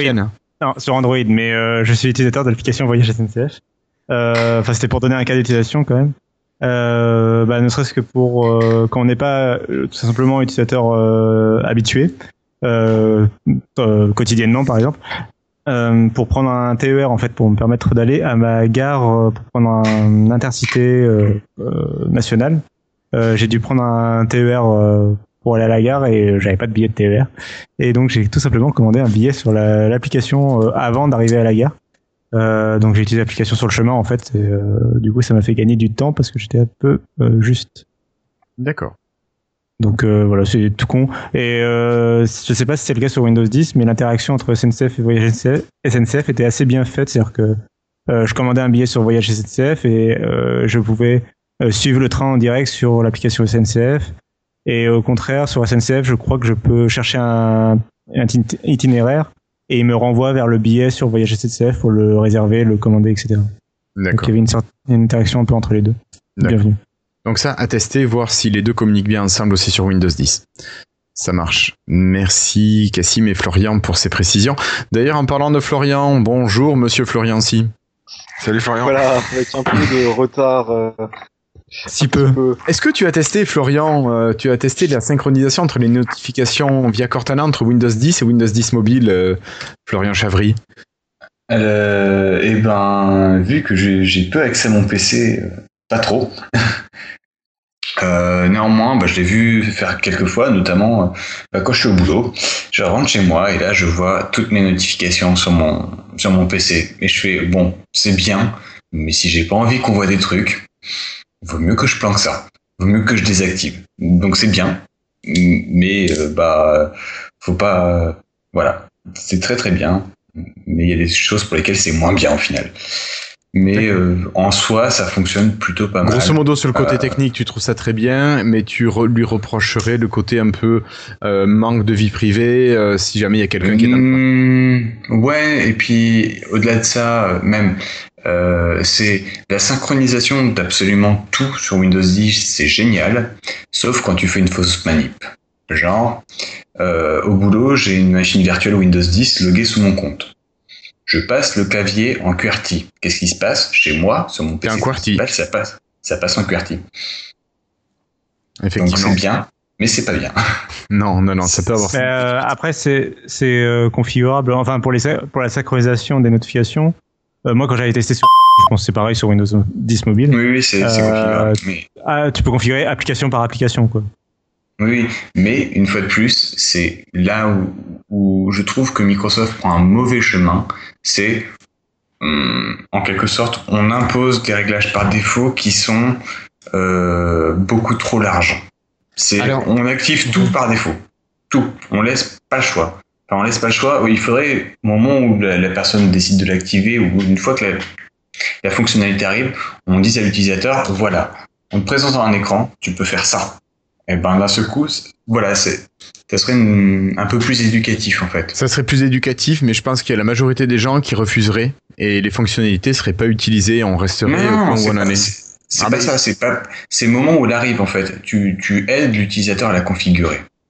Voilà. Ouais, je suis assez d'accord avec Guillaume. J'ai un, peu peur du. euh, ah non non, mais je veux pas que Cortana euh, m'écoute en permanence et que Microsoft lise toutes mes notifications et que. Je pense qu'il ça, peut y avoir.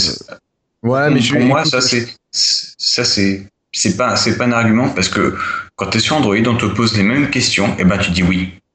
Pourtant, c'est Google. Hmm, hmm, je suis pas sûr que Je je sais pose des questions. j'ai pas d'Android, donc euh, je peux pas te dire. Les autorisations des applications, tu dis oui parce que tu as Ah oui, oui. utiliser. Les autorisations de ton de, de Google, que Google te demande pour accéder à ta position, pour accéder à, à plein de choses, les trucs de OK Google où ils te demandent l'autorisation d'accéder au micro, tu dis oui. D'accord. C'est pareil. euh, c'est- C'est ta femme, tu dis oui avec ce truc. Non, non, non, mais non, non. Allez, sur Google, tu dis, ils ont, c'est, c'est, si. Non, mais voilà, c'est c'est pas ça. C'est euh, pour moi, c'est juste présenter la fonctionnalité aux gens. C'est tout. Enfin, c'est- ça serait un peu plus intelligent parce qu'après, ça, t'as as des rumeurs à la con qui, qui, qui sortent de partout et Ouais, mais ça, t'y peux rien. ouais, mais Euh, justement, c'est je pense que, que les gens auraient euh, un sentiment de refus par rapport à ça et qu'il faudrait beaucoup de temps pour qu'ils qu'ils franchissent le, le cap et qu'ils acceptent euh, de modifier leur manière d'utiliser euh, l'outil et qu'ils acceptent ces nouvelles fonctionnalités. J'ai vraiment peur de ça et je pense que malheureusement Microsoft a pris le contre-pied et s'est dit on va mettre ça en place pour que les gens découvrent les fonctionnalités ou pas et que ça, ça les suive et, ou qu'ils se rendent compte à, a posteriori que finalement la fonctionnalité leur a servi et donc ils la conservent. Je je sais pas après ça aurait été bien d'avoir quelqu'un euh, qui décide là-dedans au niveau de ses fonctionnalités, mais c'est sûrement très dur à définir au niveau du, Oui, oui. l'utilisateur. Microsoft, il pourra faire ce qu'il veut, il a une mauvaise image. Il, ça pourrait être le plus beau. Euh, ils ont un manque de communication, ils savent pas communiquer, euh, ils savent pas euh, prendre les gens par la main euh, intelligemment, je trouve. Quand je dis intelligemment, c'est qu'ils le font mal, on le voit avec l'installation de Windows 10. Je veux pas dériver là-dessus, mais, mais c'est ça, quoi. De, tous les jours, tous les jours, en ce moment, je suis pas au téléphone, ça me garde un petit peu, mais j'aide des clients sur des conneries et je vois, ils n'installent pas Windows 10. Encore cet après-midi, non, on m'a dit que c'était pas bien. Je suis reparti sur le truc de troll classique. Et je l'ai encore eu cet après-midi. Qui vous a dit que Bon, je vais pas débattre là-dessus, mais au niveau de, de, tout ce que peut faire Microsoft, et là, en l'occurrence, sur, sur cette localisation-là, ça reste, c'est Microsoft. Microsoft, il doit soigner son image et, et à un niveau. Je sais même pas s'ils s'en rendent compte, Microsoft. Moi qui est près du terrain, qui est vraiment près des gens, des monsieur, madame Michu, des. Putain, l'image de Microsoft, les gars, il y a du boulot. Et je pense même pas qu'ils s'en rendent compte. Possible. Après, est-ce que c'est pareil chez nous et aux US Parce que le, Euh, la non, je des- pense qu'il y a, je pense qu'il y a une vision différente comme aux US. euh, alors, enfin, je pense que culturellement, et déjà c'est pas pareil. Et puis ensuite, euh, il y a moins déjà le rapport au fait que bah, Microsoft c'est une entreprise maison quoi aux États-Unis euh, vu qu'elle est américaine. Alors que fait. nous c'est un acteur étranger. Enfin, il y a quand même pas le même rapport, tu vois. euh, Je sais pas moi, quand Micro- je pense là, le premier exemple qui me vient en tête, c'est quand Microsoft il fait un accord avec l'éducation nationale. Bah, enfin, nous on voit ça comme euh, un acteur une entreprise étrangère euh, en plus américaine, donc euh, McDonald's et Google, Disney, quand il qui fait- va nous, et- nous impo- qui va nous imposer. il y a quand même cette vision-là de micro. Enfin, moi, je, on va pas dériver forcément sur ce débat-là, mais il y a, pour moi, il y a cette vision-là. Et je, en tout cas, je pense qu'aux États-Unis, ils auraient pas forcément ce réflexe-là. Quoi. Et puis, on en avait, il me semble, déjà parlé rapidement, peut-être même juste entre nous, mais en France, de toute manière, on a cette manière, euh, surtout dans les reportages, entre guillemets, à dire, voilà, les, Améri- les, les- enfin, les États-Unis, c'est pas si beau que ça, tu vois ce que je veux dire? On a cette tendance un petit peu à critiquer euh, tout ce qui vient des États-Unis. Tu vois, les Américains, ils sont débiles, euh, des choses comme ça. Enfin, c'est jamais dit directement, mais tu le sens, tu vois ce que je veux dire? Ouais, oui, je, je, je doit- pense qu'on voit ce que tu veux dire. jouer. Ok. Mais écoutez, moi je vous propose de, pour l'instant, d'en rester là, Bah, de dire qu'on peut quand même configurer ces notifications. Donc, si on veut Oui. les conserver, euh, on peut les conserver. Sinon, ben, on peut arrêter de les, de les C'était ça un peu partager. l'information à la base. ben voilà, c'était ça.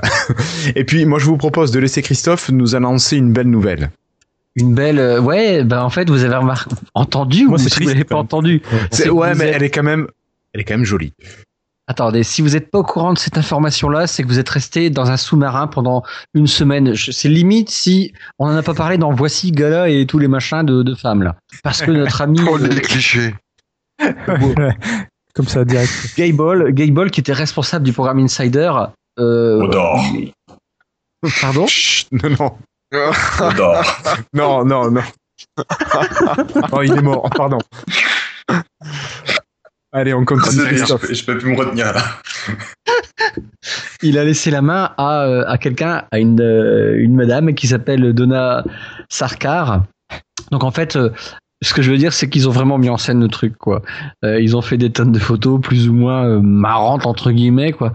Mais l'information, euh, voilà, elle n'a pas pu passer inaperçue.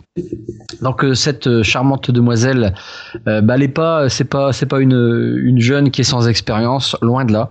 Euh, elle est rentrée chez Microsoft en 2005. Elle était ingénieure logiciel euh, dans la team de Windows. Donc elle a travaillé, bah, en 2005 c'était quoi? C'était Vista, et puis après il y a eu Windows 7, Oula, 8, ça a mal 1, commencé. et 10. Ah oui, elle a vraiment, euh, voilà, été sur le tas tout de suite, boum, euh, dans le mur, quoi. Auparavant, elle avait travaillé chez AutoCAD. Euh, elle venait de, de je ne sais pas où, Détroit, je crois, et puis après elle est partie sur Seattle. Euh, elle a travaillé chez AutoCAD là-bas en tant que dans au niveau du software aussi, je crois D'accord. Plus récemment, euh, juste avant le poste de, de, enfin de, je sais pas si c'est, je, vous allez me reprendre si c'est le responsable du programme Insider. Tout au moins, c'est euh, la, personne qui va être entre nous, Insider et Microsoft. Elle a été dans l'équipe de HoloLens, donc elle a vraiment travaillé sur les, sur des samples, la doc. euh, euh, elle touche pas mal au niveau de la 3D en tout cas. Elle est aussi, alors, elle a, elle a plein de de- d'autres choses. Elle est aussi euh, cofondateur d'un, d'un. Après, c'est, je dirais, excusez-moi, mais euh, je vais être un peu sexiste, mais une gonzesse à la mode américaine, quoi. Elle, euh, elle est cofondateur d'un, d'un blog de mode, etc. Elle a écrit des bouquins. Euh, tiens, je vais vous en partager un au pif, comme ça que vous pouvez retrouver sur Amazon si vous êtes sur le live. Ouais, voilà. Donc, elle a fait des bouquins de, de. euh, elle a déjà quatre. euh, ouais, il y a quatre bouquins dans, dans, dans déjà sa. Dans, dans son, son, on appelle ça. Je sais plus quoi. Bref, donc, euh, bibliographie. sa bibliographie. Donc euh, il y, a des, il y a des romans, etc. Donc euh, non, non, elle touche vraiment sa bille et euh, moi je trouve ça assez sympathique. Ça a remis, euh, ça a remis un petit peu de, de, de vent dans, dans tout ça, dans l'insider. Donc euh, c'est bien, c'est bien. Et puis euh, euh, Gable il repart dans au niveau de, de la team principale de, de Microsoft, la team Windows, je crois, dans le le- le- l'engineering system Ouais, ça, qui c'est avait déjà été. Ouais, bah en fait, bon, Gable, c'est euh, c'était pas un, un plouc non plus. hein, Le gars, il y avait quoi, 20, 25 ans de déjà, ou je sais pas, un petit peu moins, ou pas loin. Donc euh, c'est vraiment des, des gens qui touchent leur bille. Hein. Euh, Ce que je veux dire par là, c'est que quand on la voit et qu'elle partage ses photos, tout ça, ça peut faire un peu. euh, c'est quoi cette folle dingue? Mais pas du tout, en fait, pas du tout. Euh, C'est quelqu'un qui a vraiment la tête sur les épaules. Et puis, euh, à mon avis, c'est bien pour le programme de, de faire ce changement. C'est mon point de vue personnel. Donc à suivre. Cassim, tu voulais réagir Ouais, euh, sur Gable, sur sa nouvelle position, euh, rapidement faire un petit détour euh, euh, sur ce que va devenir le bonhomme. Euh, c'est assez intéressant. Il en parle un peu sur son donc sur l'article où il mentionne justement la passation de de, de relais là, le pouvoir de témoin. Euh, et il dit qu'il va s'occuper en fait de euh, chez Microsoft, en fait, il va s'occuper des outils de développement, de engineering, de code source, tout ça. C'est un truc qu'on en- dont on avait déjà parlé dans l'émission, justement. euh, Avec David Catu? avec Ouais, puis avec Redstone, euh, il y a quelques il y a quelques mois, c'est un- on se souvient que les premières builds de Redstone en fait avaient mis un peu du temps à arriver. Donc Redstone qui allait devenir l'anniversary update quelques mois plus tard, euh, elles avaient mis quelques semaines à arriver parce que Microsoft travaillait en interne justement sur euh, pour mettre à jour les outils euh, d'engineering. Et, euh, et en fait, finalement, donc c'est, on sent que c'était un Gaibo en parlait euh, un peu en survolant dans ses articles quand il présentait les builds.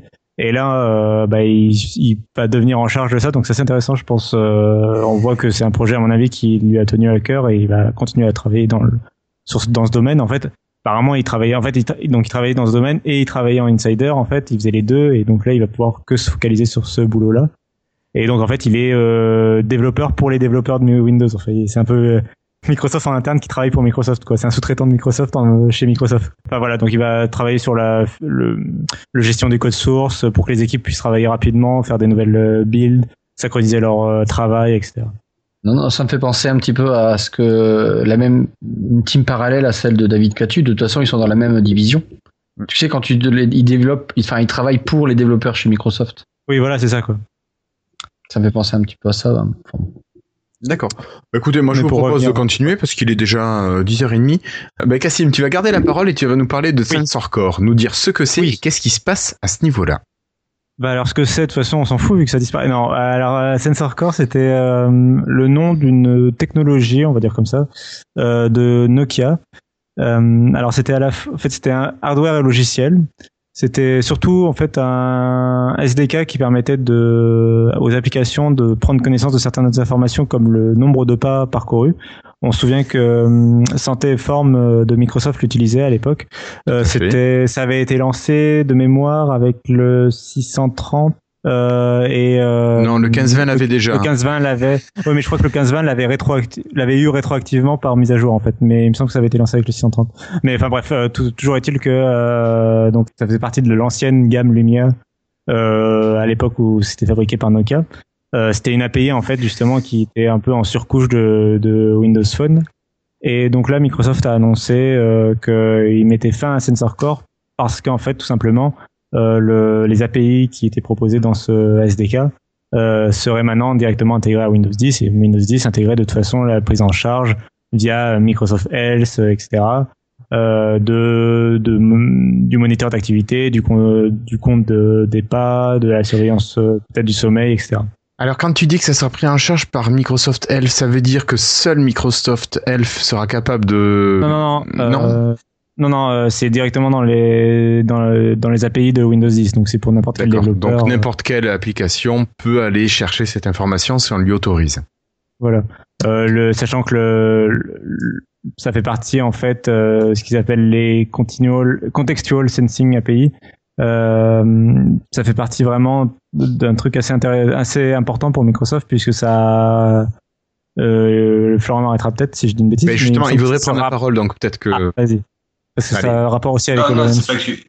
Voilà, mais c'est pas, c'est pas que tu dis des bêtises. Sensor Core va au-delà de, du fait de compter les pas ou de, de tout ça. En fait, c'est Sensor Core en lui-même contenait ce, ce, cette captation des informations contextuelles. C'est-à-dire au-delà de, il, il permettait, bah, notamment, bah, certains ont pu, ont, on l'ont l'ont testé du coup aussi, puisque, bah, par exemple, lorsque je quittais chez, chez moi avec mon 15-20, je partais de chez moi, je pars de chez moi, je fais 30 mètres et mon Wi-Fi se coupe automatiquement. Pourquoi? Il a détecté que je me suis barré de chez moi. Donc euh, Sensor Core va au-delà de ça en fait, c'était de l'analyse contextuelle d'informations D'accord. par rapport au capteur envoyé et n'importe quel capteur du téléphone. Et Ok, donc c'est vraiment la couche en fait d'utilisation des informations de ce qui se passe autour du téléphone. C'est ça. D'accord. Et Sensor Core a été utilisé par exemple dans le gesture bêta. Oui. Mhm. Voilà. C'est donc voilà, on- c'est tout, tout l'intérêt. Enfin, Microsoft, ils voient un immense intérêt à cette techno-là de l'intégrer nativement dans Windows 10. Bah pour moi, enfin l'idée euh, derrière, en, dehors de, de l'utilisation, enfin en dehors du remplacement euh, brut de Sensor Core directement dans Windows 10 euh, en l'intégrant euh, nativement, l'idée aussi euh, pour sortir de Windows Phone, à mon avis, c'est euh, d'en tirer profit pour euh, HoloLens tout simplement et tout ce qui va être euh, et on re- revient sur la réalité virtuelle et tout ça. Euh, C'est-à-dire que si Microsoft veut faire de Windows holographique la plateforme pour la, la réalité augmentée virtuelle, c'est aussi en, en intégrant nativement en fait tout ce qui est API de gestion de l'environnement en fait, c'est-à-dire euh, tout ce qui va être euh, recevoir les données des capteurs, comprendre l'environnement de l'utilisateur, le, le contexte et, euh, et tout ça en fait on retombe parfaitement dedans quoi. Euh, donc ça va être comprendre, le, ça peut être des capteurs vidéo, mais c'est aussi surtout des capteurs euh, de type gyroscope, accéléromètre, euh, etc. Ok. Donc à mon avis, ça, ça, enfin les deux sont liés quoi. Mais du coup, c'est pas, enfin voilà, donc du coup, Sensor Core disparaît, mais en fait, pas vraiment quoi. C'est, pas Il négatif. est juste, il disparaît de la partie, d'une partie à part pour être intégré à l'intérieur de Windows 10. Voilà, pour une fois, il disparaît dans le bon sens du terme, c'est-à-dire qu'il est intégré nativement. Il est intégré, et- voilà. Ok, bah écoute, c'est plutôt, finalement, ça serait presque une bonne nouvelle. Oui. Ça veut dire que Microsoft a peut-être euh, envie de l'utiliser de manière plus conséquente pour le reste. Ok, merci Cassim et Florian. Et je pense que notre Florian ci va peut-être nous parler de système d'exploitation et de statistiques, n'est-ce pas Florian? Oui, exactement. Alors, on vous en avait déjà parlé il y a quelques mois de mémoire. Euh, c'est que, comme vous le savez peut-être, si vous jouez, il y a évidemment la plateforme Steam que vous pouvez difficilement ignorer si vous suivez un petit peu tout ce qui est actu jeux vidéo. Et cette plateforme donne évidemment des statistiques, hein, c'est-à-dire que voilà, ils vont vous dire la plateforme la plus utilisée au niveau du système, la RAM, les choses comme ça, donc la configuration, ils prennent des infos en fait. Et euh, il y a quelques mois, on vous avait déjà dit que Windows 10, bah, il avait bien grimpé en termes d'utilisation, et là, il est passé premier. hein. Donc si on va sur les statistiques de mai 2016, sur lesquelles je me trouve évidemment sur le site de Steam, alors vous pouvez les trouver, hein. vous allez sur store.steampowered.com slash hardware survey, et après c'est plein de petites choses. euh, Ouais, mais tu sais ce que tu vas faire, tu vas nous mettre le lien, et puis comme ça, favori. Florian, tu nous mets le lien, Comment comme ça il sera dans le- tu nous mets le lien ici. Enfin d'ailleurs Cassim t'a déjà devancé.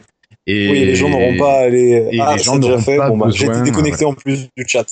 Donc, tout ça pour vous dire que Windows 10 64 bits est passé devant tout le monde avec quand même presque 30, euh, pardon, j'ai mal lu, 40% des utilisations.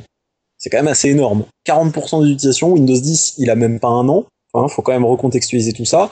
Euh, en comparaison, Windows 8 était largement derrière Windows 7 et toujours derrière Windows 7 de toute manière en termes d'utilisation. Donc voilà, c'est vraiment un bon. Euh, après, comment est-ce qu'on peut expliquer ça, même si c'est encore assez récent? Il y a DirectX 12 dans Windows 10, et donc même si c'est pas forcément quelque chose qui est utilisé aujourd'hui, bah, peut-être que les gens ont aussi, euh, comment dire, mis à, mis à jour en pensant que. Alors c'est évidemment DirectX 12, il faut un matériel de, si je dis pas de bêtises, un matériel assez récent, voire racheter du matériel spécifique. Donc Ouais, c'est pas n'importe qui récente, qui ouais. va mettre à jour dans cette optique. Hein. Ah ouais. Après, je pense même que les, d'une manière générale, le- les joueurs sont, font partie d'une population qui doit être plus prompte à garder sa machine à jour, euh, la, Oui. la garder euh, en forme, etc. Oui, bien sûr. Euh, ok, Florian, je crois que tu voulais Bah, euh, parler. Oui, bah, par rapport au matériel. Euh, bon, pour tous ceux, tous les joueurs qui, qui veulent profiter de DirectX 12, il faut savoir que bah, DX12 est pris en charge euh, par les cartes graphiques Nvidia à partir des séries 600, donc les 670, 680, etc. Et chez AMD à partir des, des, des Radeon HD so- euh, 69, enfin la série 7 des, des Radeon. Donc euh, au final, le panel est quand même très large. C'est du matériel qui a euh, trois ans maintenant. Donc ils se sont pas ils sont pas trop limités. Donc euh, voilà. Après, pour ma part, il y a aussi le fait que Windows 10 soit un peu plus léger qui joue. Tu penses je que ça y joue ça? Oui. Parce que euh, globalement, euh, même si voilà, moi je je trouve plus réactif, en tout cas au démarrage et à l'utilisation moins gourmand. Et ça reste, je, je me trompe peut-être, mais et voilà. Ok, merci Florian. Bon, on va changer de Florian. Florian, si. Euh, juste rapidement, euh, et puis il faut penser aussi que tous ces gens qui étaient restés sous Windows 7, parce que nous on a utilisé Windows 8 en daily driver, euh, on s'est bien rendu compte. Enfin, je sais pas Daily si driver, de est-ce que tu peux l'amélioration par rapport à traduire Windows 7. Pardon, excusez-moi. Au quotidien. C'est c'est ça le. En merci. Euh, en fait, nous qui sommes passés donc de 7 à 8, on a bien vu que 8 apportait des améliorations de performance sur les démarrages, les choses comme ça. Je pense qu'on l'a tous vu. Ah là là, c'était Et énorme. du coup, les gens qui sont restés sous Windows 7, ben, ils ont pas forcément vu ça. Alors que quand ils sont passés à 10, il y en a beaucoup dans mon entourage, en tout cas, qui en, en passant à 10 se sont dit, putain, en fait, il y a une bonne amélioration des performances. Et je pense que ça a été un travail qui a déjà été entamé par 8. Si vous voyez ce que je veux dire? Mm, mm. Ça peut. Oui, moi, je n'ai pas l'impression que ça démarre plus vite avec euh, disque 8, mais bon. Non, euh, mais ce à qui veut dire, c'est que ce qui Oui, veut mais dire, je, que- comprends, hein, je comprends ce que dit Ah. Florian, hein, mais moi, je donnais juste mon avis perso de quelqu'un Ah, qui passait à Mais Windows oui. 8 tout de suite.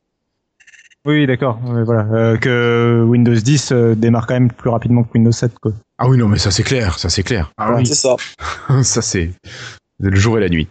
Voilà. écoutez, euh, on a parlé de Steam, mais vous n'êtes pas obligé de jouer sur Steam, vous pouvez quand même jouer sur Xbox. Et un petit truc sympa, c'est que la Xbox est en baisse de prix actuellement. Elle a perdu 100 euros à peu près sur le, le site du Microsoft Store. Donc si vous allez là-dessus, alors est-ce que c'est en prévision de l'E3 Est-ce que Microsoft se dit euh, on va parler de nous, on va vendre des consoles, on va sortir une nouvelle console? Ça, je ne sais pas. Mais en tout cas, le prix, alors pardon, je disais une bêtise. Le prix a baissé de 80 euros, pas de 100 euros. Et vous pouvez avoir pour euh, 300 euros une euh, Xbox One avec 1 Tera de disque dur et un jeu à télécharger, plus une manette. Si vous voulez la version spéciale Quantum Break, alors là vous avez que 500 Go de stockage, mais vous avez votre version collector Quantum Break et toujours pour euh, 300 euros. Et par contre, après toutes les autres versions, vous avez la version avec la console 1 Tera, plus sa manette, plus un jeu pour la somme de 300 euros. Donc, euh, bah, si vous avez 300 euros, euh, peut-être pourquoi pas investir dans une petite Xbox Ça pourrait être sympa. Sachant que c'est le nouveau prix, euh, c'est carrément, c'est alors c'est en premier sur le Microsoft Store, mais c'est carrément le prix, euh, Qui va arriver partout ailleurs. euh, oui, peu. le prix conseillé aux fabricants, euh, enfin le prix, je sais plus comment ça s'appelle, euh, mais c'est le prix voilà conseillé pour les vendeurs. donc, euh, donc, ah, il était déjà possible de la trouver à 300 euros en fait en promotion, mais jusqu'à présent c'était des promotions quoi. Maintenant c'est c'est le prix mais hors promotion. Donc ça veut dire qu'en promotion, elle sera peut-être encore moins cher. Ouais, on pourra peut-être la toucher vers 200 euros ou quelque chose comme ça. Euh, voilà. hein. D'ailleurs, Ben, ouais, mais elle a quel âge maintenant déjà? Ouais, Euh, bon. elle a deux, un- deux ans et demi. J'aurais bien voulu l'avoir à ce prix-là, quoi. Ah ouais, ça, oui, mais bon, il a eu il y a deux ans et demi. Ouais, et Quelqu'un qui l'a acheté il y a un mois, que je comprends qu'il puisse soit dégoûté. Euh, Quelqu'un qui l'a acheté il y a deux ans, je me dis, bah, ça fait déjà deux ans qu'il l'utilise. Ça me choque pas. ça me choque En pas. tout cas, Bon. Voilà. Et après, quand même, si vous voulez la version Elite, donc c'est-à-dire la console Elite avec sa manette Elite, c'est 400 euros. Euh, voilà. Alors moi, je vous dis que la manette Elite a l'air pas mal. La boîte est lourde. Le carton donne l'impression de quelque chose de vraiment tip top. C'est dommage que j'ai pas Euh, de Xbox pour l'essayer. Alors, euh, quand, quand on parlait de promotion, bon, alors ça fait euh, 20 ans que j'ai pas acheté chez eux, mais euh, il y a Micromania qui fait euh, 150 euros de bon d'achat pour l'achat d'une console. Donc, euh, donc là, ça commence à vraiment devenir pas Tu cher. veux dire, tu achètes ta Xbox À 300 euros. et t'as 150 reçois- euros de bande d'achat. Pourquoi Pour des jeux ou pour euh, Euh, oui, pour des, enfin pour ce que tu veux sur sur Micromania, enfin chez Micromania. quoi. Donc euh, donc oui, pour pour des jeux, euh, des manettes, ce genre de choses. D'accord. Donc après, bien, bah, vu que après les prix de chez Micromania sont un peu genre euh, plus élevés que dans le reste du monde, euh, bon, ils y regagnent un petit peu, hein, euh, en vendant tes jeux à 70 euros et tout ça, quand ils sont à 50 sur Amazon, mais euh, mais bon, avec les bons d'achat quand même, je pense dans le ça, ça doit quand même valoir le coup entre les deux. D'accord, ça marche. Ça marche. Merci beaucoup, Cassim. Euh, et puis, pour terminer ces news, je pense que notre camarade Florian doit nous parler de preview sur la Xbox. Euh, oui, de, de la preview. Donc, euh, on sait que la, la- update va arriver et que forcément, elle va passer par la case preview. Par contre, le détail de ce qu'elle contenait n'était pas bon, était euh, officieusement connu, mais bah, la team Xbox s'est en- s'est officiellement exprimé là-dessus. Donc, dans cette, euh, cette mise à jour, en fait, qui sera contenue en deux vagues de mise à jour, on va retrouver d'une part Cortana sur Xbox One, chez nous, en France, ainsi qu'au Royaume-Uni, aux États-Unis, en Italie, en Espagne, enfin bref, là où Cortana est arrivée aussi euh, en, en premier pour euh, lorsqu'elle était sortie mais qui va donc nécessiter bien sûr que vous ayez un Kinect ou un casque pour fonctionner puisqu'il lui faut un micro. Au-delà de ça, euh, bon, euh, des, mises à jour graphiques, bon, ok, euh, notamment la, collection de jeux. Et alors là, c'est là où Microsoft travaille énormément dessus depuis quelque temps déjà, que ce soit sur l'Xbox One ou sur ou sur l'application Xbox, c'est l'interactivité avec les réseaux sociaux. Et là, bah, sur Xbox One, ah, je vais y arriver, Xbox One, vous allez pouvoir rechercher vos amis qui sont présents sur Facebook. Donc, euh, pour les inviter à vous rejoindre ou pour garder une certaine, une certaine connexion. Alors, j'ai Et- pas de console, mais Florian, je- tu m'excuses de, de te couper. Est-ce que quand on est joueur, on a envie pendant son jeu, je sais pas, ou autour de son jeu, d'aller euh, sur les réseaux sociaux pour partager des trucs? Je, je sais pas, Non, je pose la question. non, non, c'est pas ça, c'est la recherche d'amis justement. D'accord. Voilà, c'est pas la même chose. Tu t'achètes ta Xbox pour la première fois, bah plutôt que d'aller demander à chacun de tes amis euh, ses pseudos euh, Xbox Live, en fait tu co- te connectes à ton compte Facebook et il va aller euh, faire le lien lui-même. En fait, il va te dire ah bah parmi vos 15 amis Facebook, euh, il y en a 7 qui ont euh, eu déjà un compte Xbox Live. Quand et relier voici, leur compte voulez-vous les Xbox, inviter? En fait, c'est comme sur la MS Band avec MS Elf. Voilà. Probablement. Christophe, avant de rendre la parole à. Florian. Moi, ça me gêne, ça, justement, là, cette, cette connexion Facebook. Ouais, mais comme euh, bien, comme enfin. la MS Band, j'ai vu sur les User Voice, euh, euh, il y en a qui demandent, on pourrait pas le faire avec le compte Microsoft, finalement. Bah, bien Euh, sûr. Pour les, pour les, champ pour les, les, les, pour les championnats, vous voyez ce que je veux dire, les défis, voilà. Les défis, ouais. Mais, euh, Ce serait bien d'avoir le choix. Et si vous voulez, euh, le, ouais, il faudrait avoir le choix parce que bon, Facebook c'est bien, mais, mais bon, parfois ça serait bien de faire sans quoi. Bah, surtout que c'est un produit Microsoft avec une application Microsoft, autant passer par le compte Microsoft. Ah, et puis on, on serait automatiquement connecté, même pas besoin de se reconnecter. Il y en a qui n'aiment pas toujours à se connecter comme ça que ce Non, non, mais. J'en euh, fais partie. Ouais, ouais. Mais Je, par- mais je j'en- vais pas dire que j'aime pas Facebook. Hein. J'en fais Mais- partie aussi, hein, donc euh, mais je présentais la fonction, voilà. euh, Mm, Non, bien, bien sûr. Mais ça serait bien que les, les éditeurs nous laissent le choix, surtout quand l'éditeur est aussi fabricant, d'utiliser ses propres services, ça serait quand même pas mal, quoi. C'est pas le dernier des, des éditeurs Microsoft. Je dis pas qu'il faut pas. Surtout qu'ils l'ont fait sur plein de services déjà. Bah oui. Il faut le choix. Il faut pas. Il y a, il faut- il y a pas que Facebook dans la vie et il faut le choix. Pour moi, il faut vraiment avoir euh, un, un choix différent de réseaux sociaux. Alors, on va peut-être rendre la parole à Florian parce qu'on a quand même Non, mais il- sauvagement coupé. Non, non, mais c'est. Euh, après, bon, moi, je j'ai pas de console. Je, vais sur console, ça me file un peu des boutons, donc. euh, donc, euh, fort heureusement, il va y avoir aussi des, des, des nouveautés pour l'application Xbox sur, sur Windows 10. Alors, qu'est-ce qu'il y a On dessus est sauvé. On est sauvé. Euh, primo, toutes les captures vidéo qu'on va pouvoir faire via le Game DVR, accessible euh, via la combinaison de touches euh, Windows G, et ben on pourra les éditer à partir de n'importe quel édi- éditeur vidéo. Et ça c'est plutôt sympa parce que bah, pour tous ceux qui font des montages, qui sont de gros joueurs, qui partagent des vidéos sur YouTube de, de leurs exploits, bah, c'est vachement pratique. Euh, en plus, cette capture, elle pourra s'effectuer euh, à 60 fps au lieu des, des 30 fps habituels. Donc, euh, bah, je sais pas si vous avez déjà eu l'occasion de voir un film en 48 images par seconde ou un jeu tourné à, à plus de 30 images par seconde, mais euh, la, la fluidité, c'est juste à, à tomber. C'est vraiment plus agréable à regarder. Vraiment, euh, il y a vraiment une différence énorme Est-ce que tu as vu le Hobbit? Euh, Non.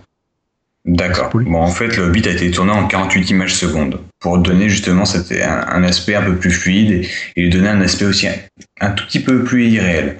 Mais euh, voilà, c'est vraiment, il vise la, flu- la fluidité dans dans ce qu'il y a et il vise aussi énormément bah, Facebook, euh, bah, Facebook, YouTube, puisque YouTube euh, fait Ah oui. euh, fait les vidéos en 60 fps aussi. D'accord. Au-delà de ça, euh, le partage sur Twitter sera possible à faire depuis l'application et euh, la game bar sera sera sera aussi améliorée euh, et euh, ainsi que de nombreux jeux seront rajoutés à la liste de jeux non Windows 10. J'entends. Donc, c'est les jeux qui la- sont euh, rétrocompatibles. Classique. Hmm, Pas vraiment. En Non, d'accord. C'est en, en gros la- actuellement la, la game bar ne s'affiche que dans les jeux nativement Windows 10. D'accord. enfin, disponible sur Windows 10 nativement. Euh, T'as encore plein de jeux, même l'immense majorité des jeux qui sont pas, euh, qui tournent sur Windows 10 mais qui sont pas accessibles depuis le Windows Store. Du coup, bah, la Game Bar peut pas apparaître dedans et bah, euh, t'as énormément de concurrence qui se fait sur ce secteur-là pour tous ceux qui, qui enregistrent des vidéos et du coup, bah, ils se mettent à supporter de plus en plus de jeux avec l'intégration de cette Game Bar. D'accord. Donc euh, parmi lesquels bah, League of Legends, euh, Dota, Battlefield, donc essentiellement quand même du gros multijoueur. Ok.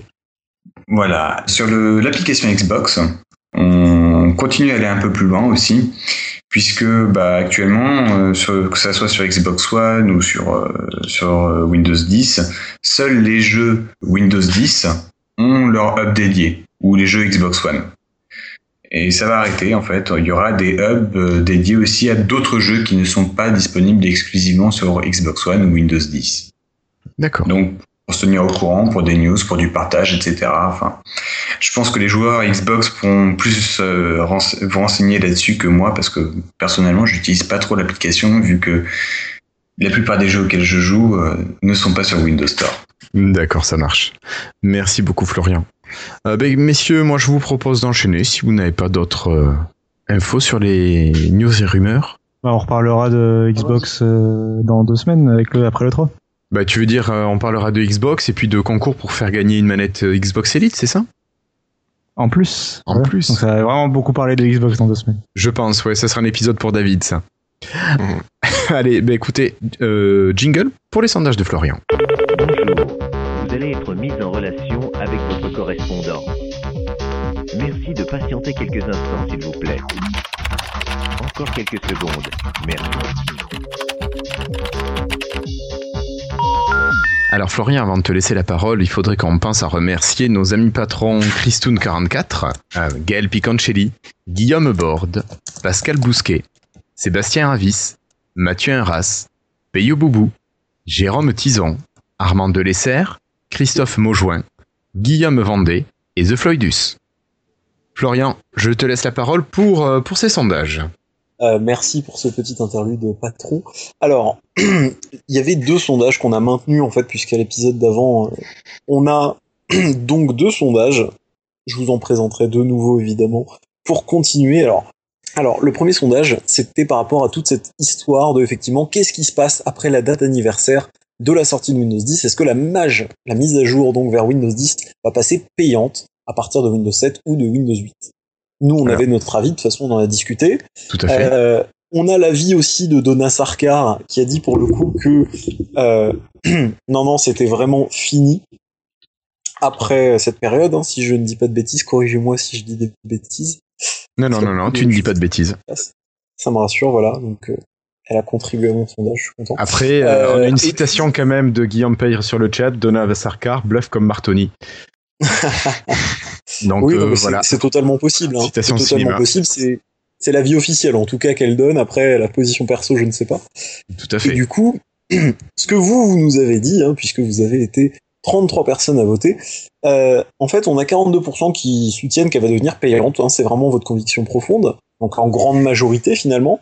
Il y a un deuxième groupe, 30%, qui pense que elle va pas devenir payante. Alors après, encore une fois, hein, c'est compliqué de deviner. C'est-à-dire qu'on peut avancer des arguments, on peut en débattre, mais c'est difficile d'être sûr à 100%. Sauf si on est dans les petits papiers de Microsoft et qu'on a toutes les informations, évidemment. Bien sûr. Oui, et puis encore euh, jusqu'à la veille. Oui, ça peut changer, attention. Hein. Ça, ça dépend d'où on se trouve chez Microsoft et de- du poste qu'on occupe et de plein d'autres choses, sûrement. Voilà. Et puis on a un dernier tiers qui ne sait pas, voilà, qui préfère pas se prononcer parce que là ils savent pas. C'est tout à fait compréhensible. Hein, finalement, Euh, bon, les trois réponses sont une question de point de vue. Ça, c'était mon premier sondage. Donc merci à tous ceux et celles qui ont voté. Et le deuxième, c'était toujours sur les extensions pour Microsoft Edge. D'accord. Maintenant, elles sont arrivées, hein, tout ça, donc c'est plutôt cool. Enfin, elles sont arrivées. Ouais, elles sont arrivées pour les insiders hein, en, dans voilà, tous les cas. elles ne sont toujours pas présentes encore pour les gens qui sont en TH2, donc en, en threshold 2, mais ça va plus beaucoup tarder, hein, la mise à jour. Maintenant, ça fait un mois et demi elle- normalement. Voilà, Euh, ça passe vite ou pas, hein, selon le point de vue. Du coup, on a 36%, donc un tiers des gens qui pensent qu'ils vont sûrement les utiliser, donc a priori, euh, c'est plutôt assez convaincant. Il y a un autre tiers qui attend avec impatience, donc euh, a priori, euh, ces personnes-là bah, sont pas en insider et vraiment, elles en peuvent plus. Et puis un dernier tiers, grosso modo, qui va pas tellement les utiliser. Après, il y a des gens qui ne savent pas ce que c'est que MS Edge aussi, alors ça, je suis un peu plus... Bon. Alors MS Edge, euh, pour un petit... Quelqu'un veut faire un rappel ou je m'en occupe, comme vous voulez Bah écoute, tant que t'es là, c'est toi qui as la parole, hein, Florian. Ok. Euh, MS Edge, c'est évidemment le remplaçant d'Internet Explorer, hein, donc c'est le nouveau navigateur de Microsoft, euh, avec plein de petites bidouilles, tout ça, des fonctionnalités qu'il n'y avait pas dans Internet Explorer, etc. Et puis personne ne va pas les utiliser, donc a priori. Alors là, c'est assez rigolo. Euh, bon, je vous invite à aller sur la page, comme ça vous irez voter pour les sondages qui seront envoyés après, mais il y a les deux dernières réponses qui sont rigolotes en fait. C'est pour ça. Donc ça, c'était les sondages qu'on avait en cours et qui vont donc se terminer, même si vous pouvez continuer à les voter, mais Ça va pas être les, les sondages avec un focus sur les prochains épisodes de Lifestyle. Tout à fait. Donc, annonce des nouveaux sondages. On s'est posé la question hein, entre nous. Finalement, qui est-ce qui nous écoute? Alors, vous allez nous dire, oui, on a déjà fait des sondages de ce type-là, c'est pas faux, mais on n'a jamais posé cette question-là. Donc, on va vous demander effectivement, est-ce que vous êtes un homme, une femme ou autre? Voilà, ça c'est pour la question, comme ça on vous connaîtra mieux. Les réponses de Florian? Euh, voilà. Et puis donc l'autre sondage, alors ça c'est quelque chose qui m'a été inspiré, suggéré sur le Slack euh, très gentiment par quelqu'un dont je n'ai pas le pseudo en tête, j'en suis désolé. Et merci à cette personne, et je crois d'ailleurs qu'il n'y a pas qu'une seule personne. C'est un sondage sur les clients Twitter, parce que vous le savez sans doute, sur Windows 10 et sur Windows 10 mobile, on est extrêmement gâté de ce côté-là par les développeurs et développeuses. Euh, oui, donc tu vas nous, de, nous proposer quoi comme euh, vote Alors, possible La liste est assez longue, accrochez-vous. Alors en fait, je vais évidemment proposer des solutions pour les personnes qui n'utiliseraient tout simplement pas d'application, hein, donc ça va de soi. Donc les solutions sont aucun, donc on passe par Twitter web directement, donc là il n'y a pas de client. Donc là, c'est ton navigateur. Twitter, l'application officielle, voilà, par le navigateur. En, en second, ce serait l'application officielle, tout simplement, Twitter, hein, qui est une appli qui est disponible sur PC et sur tablette.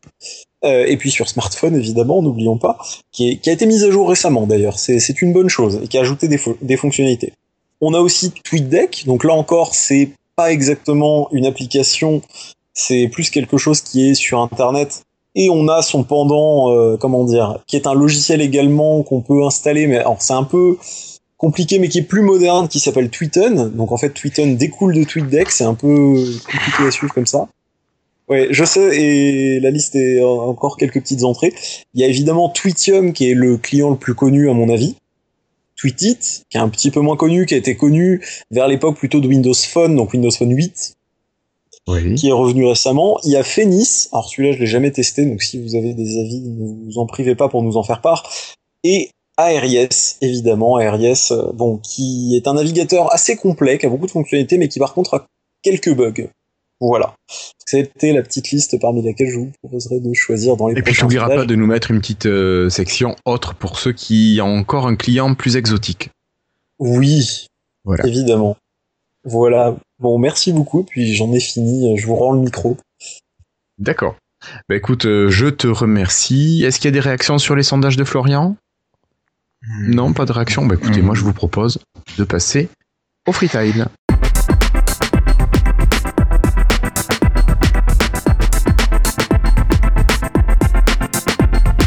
Alors, euh, ben, je vais commencer quand même par euh, remercier nos derniers amis patrons. Merci à Pierre, merci à Patrick Béja, à Guillaume Peyre ici présent dans le chat, merci à Philippe Marie, à Denis Voituron, merci à JTEX92, à Yad, Hervé Roussel, merci à Yves Menou, Bastien, Nicolas Guret et Dermins. Moi, comme freetail ce soir, je vais parler d'une petite fonction de Windows euh, 10 notamment, c'est la sauvegarde automatique.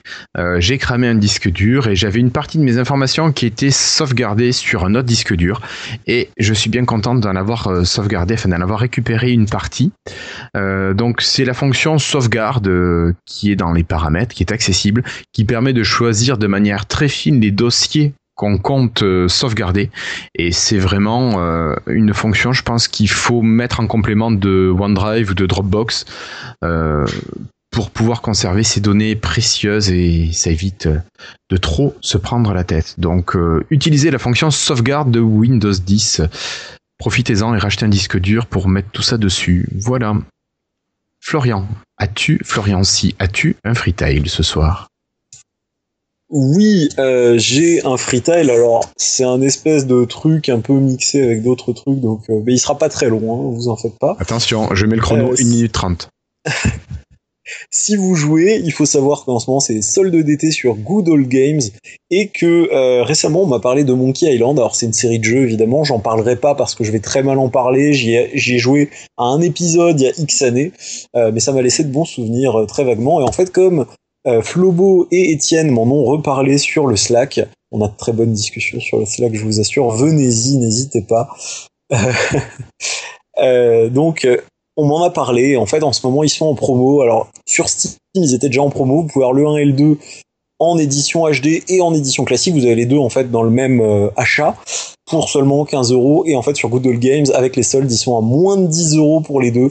Donc c'est vraiment une bonne affaire. C'est sans DRM, c'est-à-dire qu'il n'y a aucune. Vous obtenez un exécutable, donc vous pouvez l'installer comme vous voulez sans problème. Il n'y a pas besoin d'installer un client, c'est pas obligatoire. Euh, et puis, ben, je vais tester ces, ces petits jeux-là euh, quand, quand j'aurai du temps. euh. Puis après, il y a d'autres jeux, mais là, comme ça, ça me, ça me vient pas, donc je vais, je vais laisser la parole à quelqu'un d'autre. Tu peux nous redire l'adresse où on peut télécharger tout ça? Ah, je vais, je vais, je vais l'envoyer l'adresse. Good Old. Games. Good Old Games, effectivement. Alors c'est une plateforme de jeux un peu moins connue que Steam. Hein, à la base, la plus connue c'est Steam. On a ensuite euh, Humble Bundle qui fait des packs et qui marche comme ça. Bon, Good Old Games en fait aussi, hein, surtout pendant ses soldes. Good Old le principe surtout, c'est que c'est qu'il n'y a pas de DRM en fait. Euh, Oui. Tu peux euh, garder Alors, le, Humble Bundle non plus, hein. Mais euh, GOG, il, voilà, il, tout ce qui est euh, leur leitmotiv en fait, c'est vraiment d'être du côté du consommateur en fait. Et, euh, et du coup, il, donc les jeux n'ont pas de DRM. Si tu achètes ton jeu moins cher, euh, si tu l'as payé plus cher parce qu'il était en euros par rapport au dollar, euh, ils, ils essaient de te rembourser la différence. Tu peux te faire rembourser, je crois, le jeu pendant plusieurs jours après l'avoir acheté si tu n'es Oui, pas content. Enfin voilà, il y a vraiment beaucoup de, de trucs comme ça, et en particulier donc les DRM qui font que euh, bah, Steam, si un jour Steam euh, d'un coup meurt ou y a plus, t'as plus d'accès internet, bah tes jeux au bout d'un moment deviennent inaccessibles. C'est ça. Alors que GOG, euh, une fois qu'ils sont installés et une fois que t'as téléchargé les- l'installa- l'installeur, euh, ils sont, euh, ils restent, euh, tu, tu- tu- ils sont vraiment à toi quoi. Et donc euh, tu peux l'installer, t'as pas besoin de l'autorisation de GOG et t'as pas besoin d'internet. Mm, mm. Ça, c'est bien ça. Et est-ce qu'on a une variété de jeux aussi grande que, que ce qu'on a sur Steam ou est-ce que c'est plus réduit? Oui et non. Presque. Euh, non surtout, mais Enfin, le catalogue est réduit. Ça dépend. Enfin, le catalogue est réduit parce qu'ils sont, bah, justement, il faut que les développeurs acceptent de, que, de vendre leurs jeux sans DRM, quoi. Donc Mhm. de fait, euh, il manque des gros jeux. Y a- je crois qu'il n'y a pas Call of Duty par exemple, euh, pour le citer que lui, Il y a mais il y a pas de beaucoup. jeux. Ah, Il n'y a, pas effectivement les jeux de, de très grosse taille. C'est-à-dire qu'on va retrouver quand même des indies assez connus comme Darkest Dungeon, Planet Base, Architect, donc des choses quand même assez connues, mine de rien. Enfin, je sais pas si vous ça vous parle, mais euh, Pas si trop. vous suivez les jeux indés, normalement ça doit vous parler. This War of Mine aussi. Euh, euh, Et Shadowrun, Banished, euh, voilà, on va pas Euh, retrouver les très très très gros jeux. Excepté, Type, euh, euh. Excepté The Witcher, il me semble. ouais, excepté The Witcher, Oui, bah, qui est fait The par en fait le, Witcher, le développeur de. En fait, c'est parce que le développeur de GOG, c'est le développeur de The Witcher, donc voilà. Bah. Voilà. Euh, et après, il y a Dying Light, par exemple. Enfin, il y a quand même quelques gros jeux qui commencent à arriver, euh, mais Ouais, c'est très lent. c'est pas l'essentiel des ventes. D'accord. Ok, merci beaucoup Florian. On va passer à David. Toi David, je crois que tu vas nous amener au spectacle, non, ce soir? J'ai été voir, je me rappelle plus quand exactement, ça devait être en début d'année. Et euh, ça m'intéresse de vous en faire part parce que c'est un spectacle, de, vous connaissez sûrement Jérémy Ferrari. Moi je connaissais pas, je l'ai vu chez Ruquier. Puis on a pris des billets euh, pour aller le voir. On se dit tiens allez on fait pas, on sort pas souvent là. Hop, on va, aller- on va. Il a l'air marrant. Et puis bon voilà quoi. Puis quand le spectacle est arrivé, euh, bon on allait voir un peu comme si c'était euh, Danny Boone ou Gad Elmaleh, tu vois un truc comme ça. Et puis en fait, bah non, c'est complètement différent quoi. Il a un humour qui est vachement décapant, il est complètement brut de décoffrage. euh. Enfin bon, les autres humori- humoristes sont bien aussi, mais lui, il, va vraiment taper là où ça fait mal quoi. Et, euh, en fait, pour, conclure, j'ai vraiment envie de vous lire ce qu'il y a sur son site en fait, sur la présentation de son site. Il, il se présente comme en disant, euh, enfin non, c'est pas lui qui se présente, c'est le site qui le présente en disant. Donc je cite. Si on lui demande peut-on faire un spectacle d'humour sur la guerre, Jérémy vous dira que oui, parce que la guerre c'est chouette.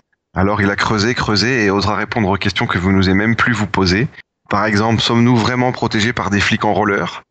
Ou alors Daesh, est-ce vraiment une start-up qui monte Ou est-ce que les entreprises qui font, qui ont fait fortune grâce au régime nazi doivent s'en vouloir? Ou peut-on faire de l'humanitaire et avoir une terrasse en tech? Donc c'est c'est vraiment des voilà, ça résume bien son spectacle en fait, toutes ces petites questions qui, qui développent un peu. euh, Voilà, donc s'il passe pas loin de chez vous, enfin je crois qu'il est sur Paris en ce moment. Euh. C'est vraiment un truc à aller voir quoi. Ok, bah écoute, euh, merci beaucoup David. De Rien. Euh, je crois que c'est Christophe qui continue et toi Christophe, tu pars euh, en Égypte? En parlant de, se poser des questions, euh, je sais pas si vous- je vous avais dit, mais depuis tout petit, je suis passionné fou dingue de tout ce qui est euh, l'égyptologie, l'Égypte ancienne. Vraiment, hein, c'est une passion. J'ai des dizaines et des, dizaines de bouquins. Et vous avez certainement vu passer il y, a, plusieurs mois, il y a peut-être même quelques années, le, film sur la révélation des pyramides. Il a, a fait le tour de France, ce film-là. Et il soulevait pas mal de questions.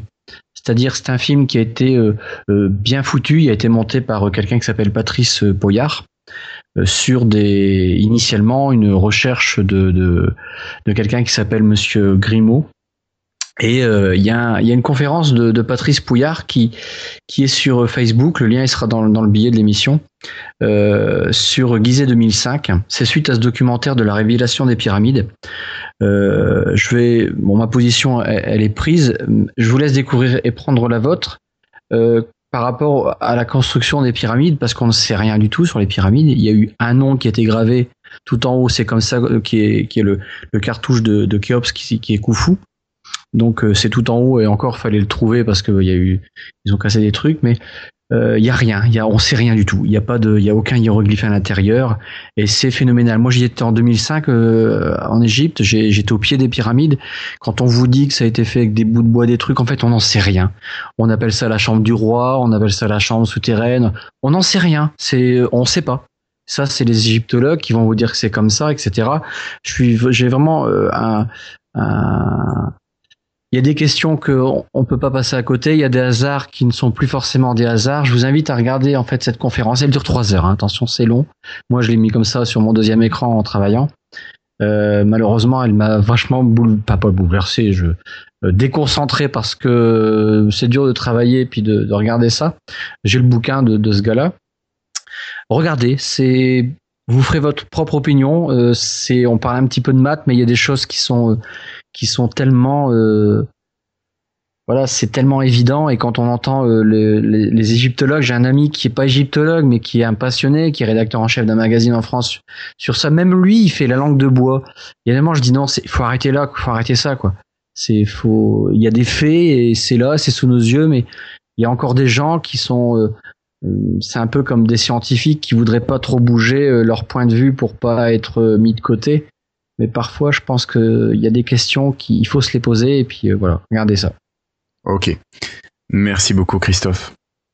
Euh, ben on va continuer avec Cassim. Cassim, toi, tu pars pas en Égypte, toi Non, non, moi j'ai parlé euh, un peu euh, journalisme et podcast, puisque j'ai parlé de. Alors d'abord, j'ai parlé de Canard PC, qui a lancé son Kickstarter cette semaine. Euh, donc vous en avez peut-être entendu parler. Donc Canard PC c'est un magazine euh, qui parle du jeu vidéo euh, sur PC, console et mobile.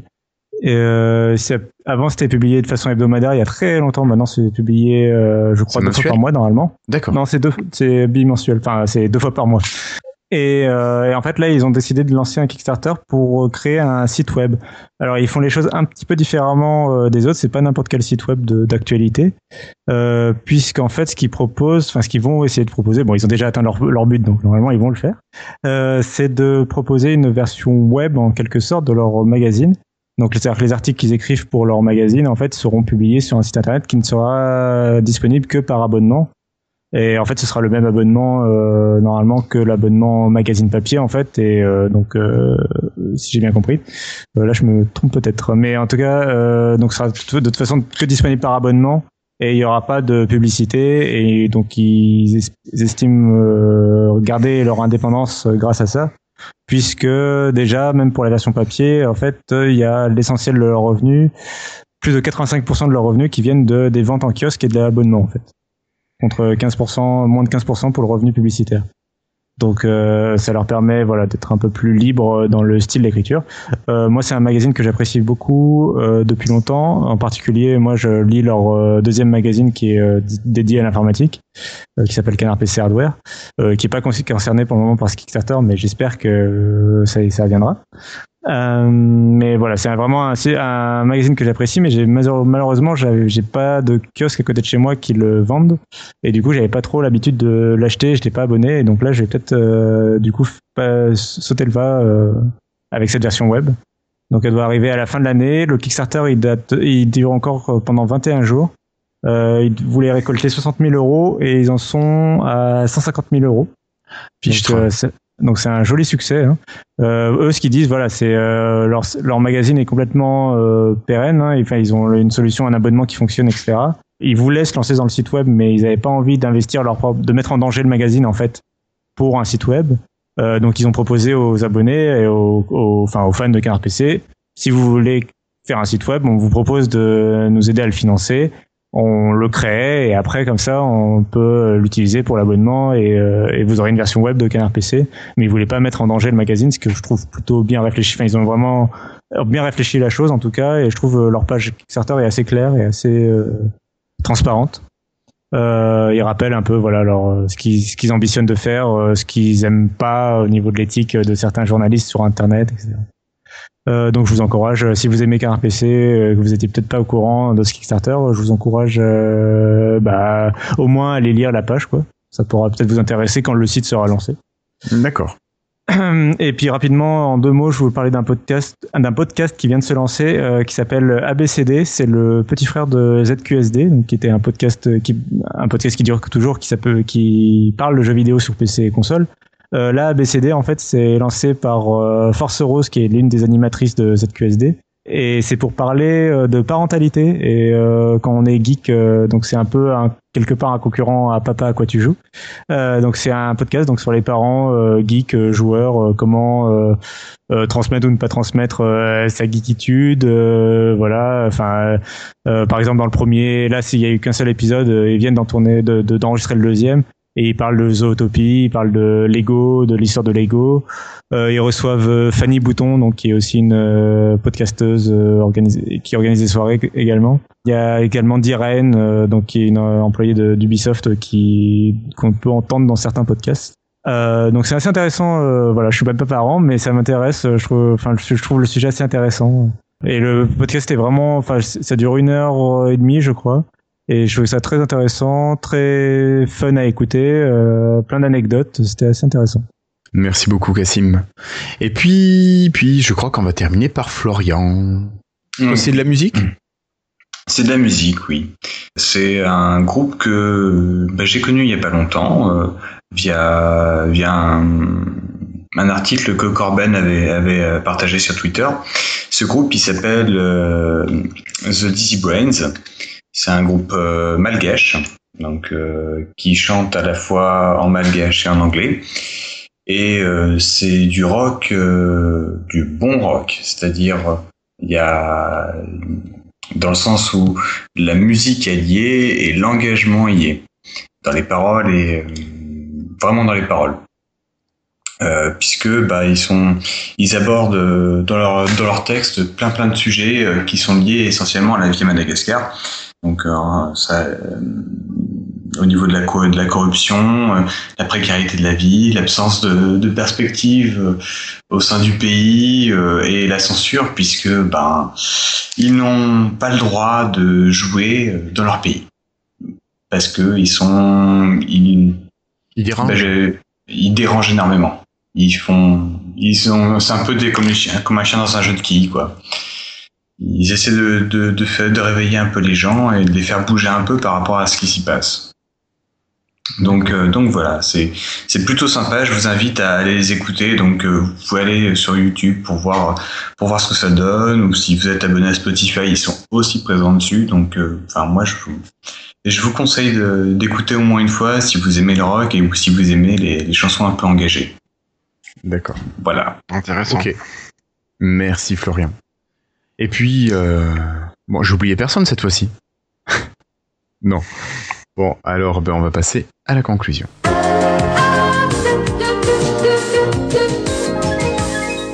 Alors pour cette conclusion, d'abord des remerciements à nos amis qui ont commenté le dernier épisode. Merci à Flobo qui a apprécié le bêtisier. Euh, d'ailleurs, est-ce que je continue à vous mettre les meilleures bêtises sur le billet d'épisode ou pas? Ça, faudra me le dire dans euh, les commentaires de l'épisode 88. Euh, merci à Zoro, il en faut. Merci à Guillaume Peyre qui a pris le temps de corriger mes coquilles laissées dans le billet de l'épisode 87. Merci pour ta relecture, Guillaume. Et puis, Étienne, j'attends toujours ton commentaire. Voilà.